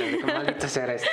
Eh, ya solamente queda alguna cosa que quieras recomendar en la semana. Videos, libros, música, cualquier cosa que te guste. Claro, mira, voy a recomendar okay. este, un libro, se llama La mujer en el mundo, porque dije, hasta voy a buscar la frase, pero es La mujer en el mundo, es como un atlas y ahí, por si no te gusta leer, también está, está muy como, muy masticable, muy adaptable, todo el mundo lo puede leer y solamente es para que te des una idea de cómo está el mundo, te da como cifras muy recientes, muy específicas de los matrimonios infantiles, este, por decir, a mí me llamó, y lo que más me llamó es todos esos países en donde tú puedes violar a una mujer y no es delito Qué fuerte. si al final te casas con ella. Ok, ok. Entonces, muchos países es legal violar a una mujer si al final te casas para que no esté la deshonra con la familia. Y te dice ahí como todos los, este, los países donde es, como que tanto se produce o la cantidad de los asesinatos que son por una pareja, de que una de cada tres, o sea, entonces de todo el país y darnos cuenta que es un problema mundial, que no es un problema de ahorita ni de México, es algo que tiene años, siglos y es algo que es genérico, que pasa en todo el mundo. Entonces es como para abrirnos un poquito más este, los ojos de lo que está pasando. Y, y pues tenía, la tenía la foto aquí para decirles cuál es, pero bueno, es un libro morado, muy bueno ¿Lo compartí en tus historias, no, una vez? Sí, sí lo compartí. Ándale, sí, tengo unas historias donde hablo como que, este, todas las, este, como más... Sí, como que muy colorido, ¿no? sí, muy morado, ahí lo tengo adentro, pero bueno. Y buenísimo, buenísimo, aparte como tiene como muchos dibujos, muchas gráficas, se va rápido, no es como a ah, todo en blanco y negro. Está muy padre de leer, muy, muy padre. ¿Y qué más? Ver Mulan, pero verla ya como adulto, porque siento que como niño muchas referencias yo no las entendí. Como adulto te das cuenta de que es una joya muy real, muy feminista, como todas esas señales donde tiene de, este, en las canciones dice que así ah, el hombre va a honrar a la familia con armas y la mujer con hijos. Y es todo este símbolo donde Mulan se tiene que vestir de hombre e irse a la guerra y todo, cuando es un hombre todo el mundo le cree y le aplaude y el soldado de las montañas, pero cuando descubren que es una mujer le quieren quitar la vida y es de que, ah, bueno, te lo perdono, pero lárgate porque tú no es lugar para ti. Cuando ya te salvó de la guerra, o sea, se me hace como una joya de principio a fin que la vez pasada estaba contando como referencias porque quería hacer un TikTok. No me dan los tres minutos, está buenísima. Está muy buena. Y la tercera es, mira, esto sí, tengo el screen, pero es la vida sexual de las chicas universitarias, se puede traducir así. Uno es una comedia hecha de mujeres, producida por mujeres de mujeres. si, me pasas la foto del libro, aquí aparece, ¿no? ah, bueno, perfecto, sí, sí, porque dije con screen y todo. Y esta, yo normalmente digo que a mí no me gusta la comedia. Así que, hijo, a mí, a mí la comedia no me gusta. Neta, Sí, no, no me gusta. Que ni películas, ni los stand-ups, ni nada, no me gusta la comedia. No manches. Porque, porque yo estaba acostumbrada a ver una comedia grosera. Y es que mucha de la comedia es burlarte de las mujeres, de los gorditos, de la gente homosexual, de la gente transexual. Sí. Y yo decía, a mí no me da gracia, a mí no me da gracia otra burla. Y luego me di cuenta que estaba viendo comedia, no lo vamos a llamarle de hombres, pero vamos a llamarle comedia machista, que es la que más vende, que es la más popular, que programas muy famosos como La Cotorriza, lo que vende. Sea, no, me digas que es fan. Híjole, no, no, no. Bueno, muchas gracias. Por mi casa. sí. Ah, qué noche se hizo. Este, digo, y cada quien, yo también sé, sé que no soy su mercado, sé que no está hecho para mí, sé que al final es una plática de vatos y vende eso y qué padre, y llame y no para los vatos. Yo sé que no soy el fin ni el público, pero yo decía como... "Ah, Ah, qué risa. Ah, qué risa. O sea, Mira, no los voy a defender a ellos, me voy a defender a mí mismo porque a mí me gusta mucho la comedia de muchas personas. Y lo que yo hago, o sea, no solamente en el tema del feminismo, lo que yo hago cuando hay un tema muy incómodo y es con gente que, que, vaya, que hay confianza, tampoco voy a andar haciendo chistes con gente que no conozco. Pero me refiero a que me ayuda a no a minimizar el problema, sino como que a denigrar al agresor. ¿Me explico? O sea, no el, ah, no importa el problema, sino un, el agresor Dame un que, ejemplo. eh, por ejemplo, no sé, hay un chiste de gordos y en lugar de reírte del gordo, te estás riendo del el chaparrito que le está haciendo bullying al gordo. O sea, me refiero a que me gusta hacer el chiste del, de, o me gusta el humor cuando el agresor termina, o simplemente como que describes la situación eh, en cualquier tipo de chiste de gordos, es un ejemplo porque pues ya a mí me hicieron muchos chistes de gordos. Eh, y en ese caso, la situación termina de, de- como que la dejas de satanizar o la dejas como que de... de- como el tabú. o- Ajá, exacto, o sea, como que deja de ser un, ah, es que el gordo y la fregada, y como que es un, ah, mira, es más alivianado, ¿sabes? Es como que relajas un poquito la tensión, que obviamente hay temas en los que no se debería de bajar la tensión porque es un tema real, digo, háblese, por ejemplo, no sé si viste la última película de DiCaprio, la de que va a caer un meteorito, Ah, la de sí, sí, Luke, la vi, la sí. que miras para arriba, o sea, que es, es muy cierto que dices, es que hay temas que no deben, no deben de bajarse la tensión, pero pues hay temas que yo siento que, ah, si los empiezas a ver desde otro enfoque, te ayuda a después, porque por ejemplo, yo siempre he dicho, al menos mi, mi forma de verlo, es que en el momento en el que puedes hacer chistes de un tema, es que el tema ya está digerido por la sociedad. ¿Como cuál? Por ejemplo, los gorditos. A los gorditos siempre les han tirado carro. A mí me tiran carro diario, pero pues como no es un tema ¿Tú eres tan- gordito? ¿Eh? Era muy gordito en la, en primaria. En la primaria, Ah, bueno, no te conocí. me conociste. Y cuando entré a, a- a la iglesia, yo era muy gordito. Muy, muy, muy gordito. Yo fui muy gordito y ahorita estoy más rellenito de cómo estaba antes. Pero Pero no eres gordito. ahorita no. Es que la vez pasada escuché de que, claro, a ti te va a dar risa el chiste, Santi, tú eres hombre hetero, blanco, privilegiado. O sea, Ajá, pues los sí, chistes sí. no van para ti, ¿sabes? o sea, entonces, ¿qué, qué pro- O sea, yo sí, sí reconozco que, que nos podemos reír de nuestras propias desgracias, pero no de las ajenas. A mí sí se me hace. Yo Ah, sí soy generación de cristal. Ya, ya, yo sí soy. No, lo que yo decía es que, por ejemplo, o sea, háblese de que a lo mejor ahorita en México, al menos en mi, en mi entorno, el, voy a hablar del tema, el racismo no está tan, tan, tan, o sea, vaya, no afecta tanto. Entonces, ¿tú crees que un chiste de negro se puede hacer? yo hago chistes con mis amigos que son, o sea, que son morenos y les tiro carro de eso y ellos me tiran chistes de gordos y cada quien hace su forma de, o sea, vaya, como la situación, al menos en mi contexto, está digerida, se puede hacer. O sea, y en la de ellos también. ¿Eh? Sí, pues entre nosotros hay un común acuerdo, ¿me explico? O sea, estoy seguro que hay situaciones en cualquier lugar del país, en cualquier lugar del mundo en donde son castigables esa- ese tipo de cosas, pero me refiero a que como yo siento que cuando empiezas a hacer chistes de algo, o sea, más bien cuando ya se puede y que la gente lo toma bien, o sea, que ya no es un, ah, me estás agrediendo, ahí es cuando ya está el, el problema no resuelto, pero sí digerido dentro de la sociedad, ¿no? Háblese, sigo diciendo, voy a seguir diciendo gorditos pues, porque de eso me hacían burla a mí. En el momento en el que se pudo resolver, entre comillas, o como que llegar En a un acuerdo, en mi vida, sí, y en la vida de la gente de Con la que bromeas. Ajá, exactamente. Ahí es cuando ya pude hacer yo las bromas. Antes me calaban. O sea, no me pueden hacer Claro. bromas. No me pueden hacer bromas, no sé, de. No, pues ahorita a mí me vale todo eso. Pero sí, en algún momento pues no me pueden hacer bromas de gordos, en algún momento no me pueden, no sé, en algún momento me pesaba mucho ser soltero, no me pueden hacer bromas de solteros porque me pegaba. Y ahorita es como que, eh, me vale madre. ¿Cuánto tiempo tienes soltero, Jorge? ya un Uh, rato, Llevo ¿verdad? más tiempo soltero que en pareja. Yo nomás he tenido un año de pareja en mis 22 años. ¿A poco la que yo Oficial, conocí? oficial, oficial, sí, sí, sí. ¿A poco no más fue un año? Yo creí que Ajá. llevaban ahí toda la vida. No, no, no, fue un año. Saludos. Oficial. Saludos, saludos. Te quiero mucho. Bueno, bueno. Eh, ¿Recomendaciones? Eh, ah, sí, esta serie, te digo, ahí me di cuenta que sí me gusta la comedia, pero me gusta la comedia de mujeres. Y es una comedia bien padre. Yo me acabé la temporada en una noche Y son 10 capítulos y es mucho, o sea, aparte de ser una comedia producida por mujeres, protagonizada por mujeres, cuenta la vida de cuatro chicas en una etapa universitaria, pero muy real. No la que siempre nos han querido vender, donde, ay, la niña güera se quiere casar con el otro y la rivalidad entre niñas por nada. No, o sea, es muy real, donde te sientes identificada por mil y muestran a la mujer en los deportes, a la mujer en la justicia y en toda la política, al grupo de amigas, el lesbianismo como realmente lo es, no como producto de consumo. Y esta, las becas en las mujeres y las oportunidades, los trabajos y cómo tiene que luchar una mujer. Y fue el tema que más me pegó. Una de las chicas logra, después de estudiar y trabajar, el trabajo que quiere. Y en el trabajo ve que el presidente es un acosador. Entonces ahí dice como, me salgo, me quedo, mi integridad está puesta en riesgo, pero yo luché por querer estar aquí, que ahora este cabrón me lo va a quitar. O sea, son temas importantísimos que pasan de una manera bien padre, porque no deja de ser una serie juvenil, de una manera bien digerible, que tanto para hombres y para mujeres es entender un poquito más el punto de vista femenino, pero realmente contado, producido y protagonizado por una mujer. Entonces, esa es una joya de principio a fin. Estoy esperando la segunda temporada. Chao. Nice. Buenísimo. De mi parte, yo te dije, yo soy otaku, entonces... buenas noches, adiós.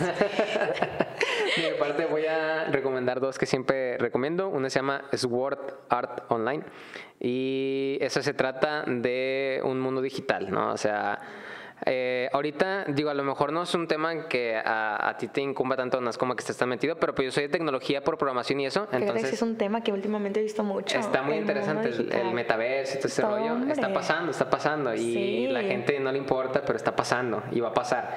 Lo que ahorita eh, de este anime, y me da, a mí me revienta el cerebro porque está ambientado, haz de cuenta que sí, como ahorita estuviera pasando. O sea, está mm. ambientado en el 2022. Entonces, lo primero que pasa es que sale un videojuego de realidad virtual. O sea, te pones tus lentes y te vas a otro mundo, que es un juego que ahorita, por ejemplo, ahorita acaba de salir el primer juego de ese tipo, es como que varias cosas, ese se hizo hace mucho y me da risa o me, me impacta que empata muy bien con la realidad actual. Entonces empieza ese juego, digo, hablando de cosas técnicas, cuando te metes en un juego en línea, el juego no está en tu computadora o no está en tu laptop, ¿no? Está en un servidor, en una computadora, en algún lugar del mundo y todos se conectan mm, vía internet. Entonces, todos se meten a, jugar a ese videojuego y después el creador les dicen, ah, ¿sabes qué? No te puedes conectar.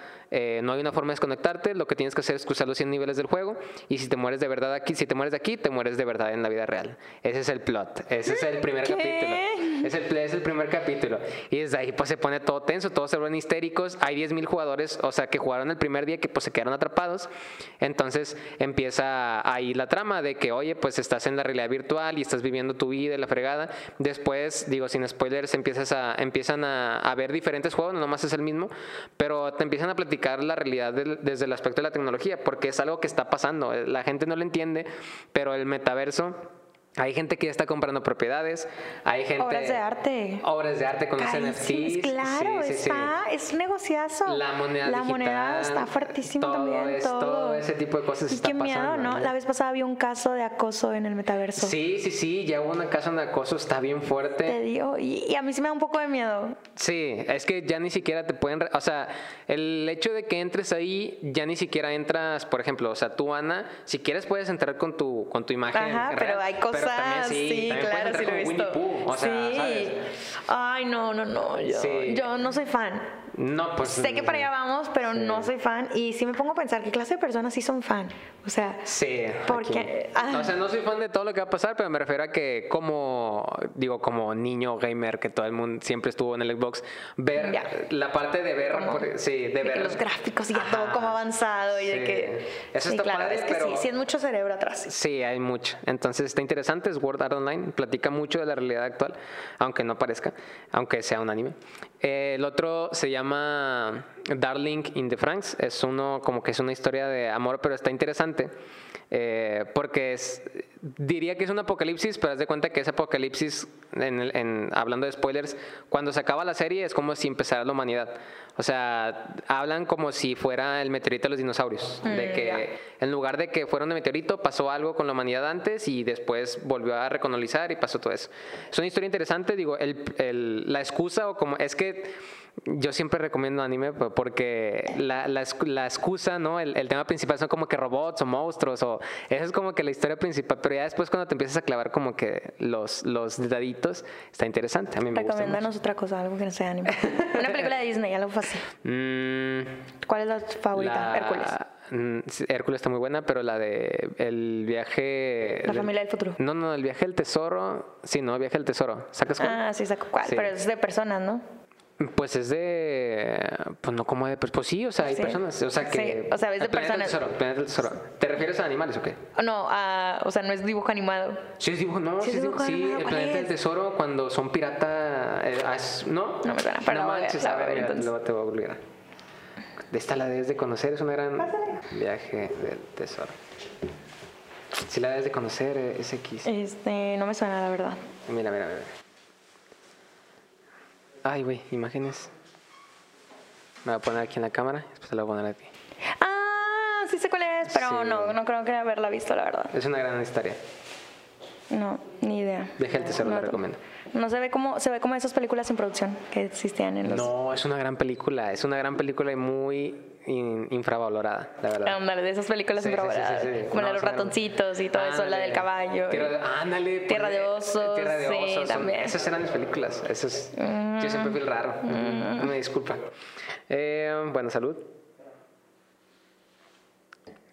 ¿Redes sociales que gustes compartir?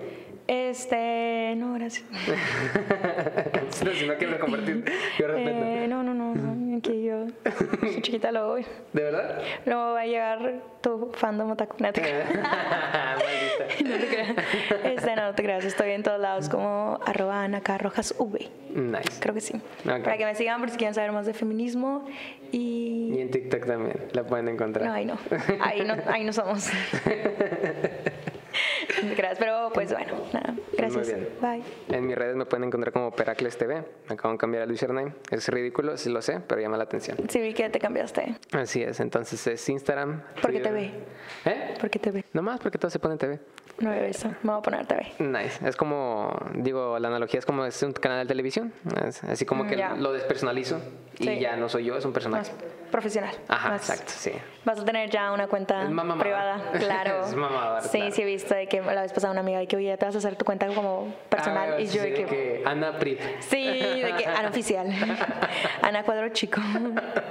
yo por qué, ¿por qué hacen eso? Pero pero bueno, tal vez al rato. Nice. Eh, Twitter, Instagram, eh, Facebook TikTok. y TikTok. Me pueden Y, encontrar así. estará- y estuvieras en YouTube. En YouTube me pueden encontrar como Jorge Perales Ah. eh, y en Spotify también como Jorge Perales. Puedo abrir el hocico, ya tengo mi primer EP, mi primer álbum, se llama Borradores y Bocetos. Eh, básicamente es música trova. La gente que no conozca la trova es como baladas. Fernanda Argadillo. Ándale, sí, sí, sí. Ah, Amamos. sí, es cierto, tú sí sabes. Eh, sí, es, soy máximo fan de, este, de ese hombre, lo amo. Eh, y mi música es trova, ¿no? Son seis canciones, las hice con mucho amor. Eh, van a venir más canciones, eh, abro el hocico porque pues las tengo que hacer. Entonces ya tengo listo música para los próximos, que te gusta? Cinco años. Solamente es cosa de hacerla, o sea, de grabarla, producirla y demás. Wow. Entonces solamente es cosa de seguir trabajando. Eh, no tengo ningún anuncio parroquial próximo. No sé si tú tengas algo que. Acabas de decir que vas a estar en alguna campaña. No sé si quieras compartirlo. Si no, no hay ningún problema. Solamente es pregunta. Este, no, solo sean buenas personas. Nah, es chingón. ¿Quieres agregar algo más antes de terminar? Eh, no, todo muy bien. Muchas gracias. Perfecto, muy bien. Agradezco a la gente que se quedó a este punto. Eh, muchas gracias por recibirme en tu casa. Cuando quieras. Eh, todo el mundo es bienvenido. Nice. Voy a venir mañana a desayunar. Eh, agradezco a la gente que se quedó a este punto. Espero que estén pasando muy buena vida. Gracias por todo y pues nos vemos la siguiente semana. Bye. Bye. Espera, voy a tomar una historia solo para poner. Ah, muy bien. ¿Esta la tengo que poner hasta que ya salga o la puedo poner? No, ya, de hecho ahorita también iba a grabar una historia.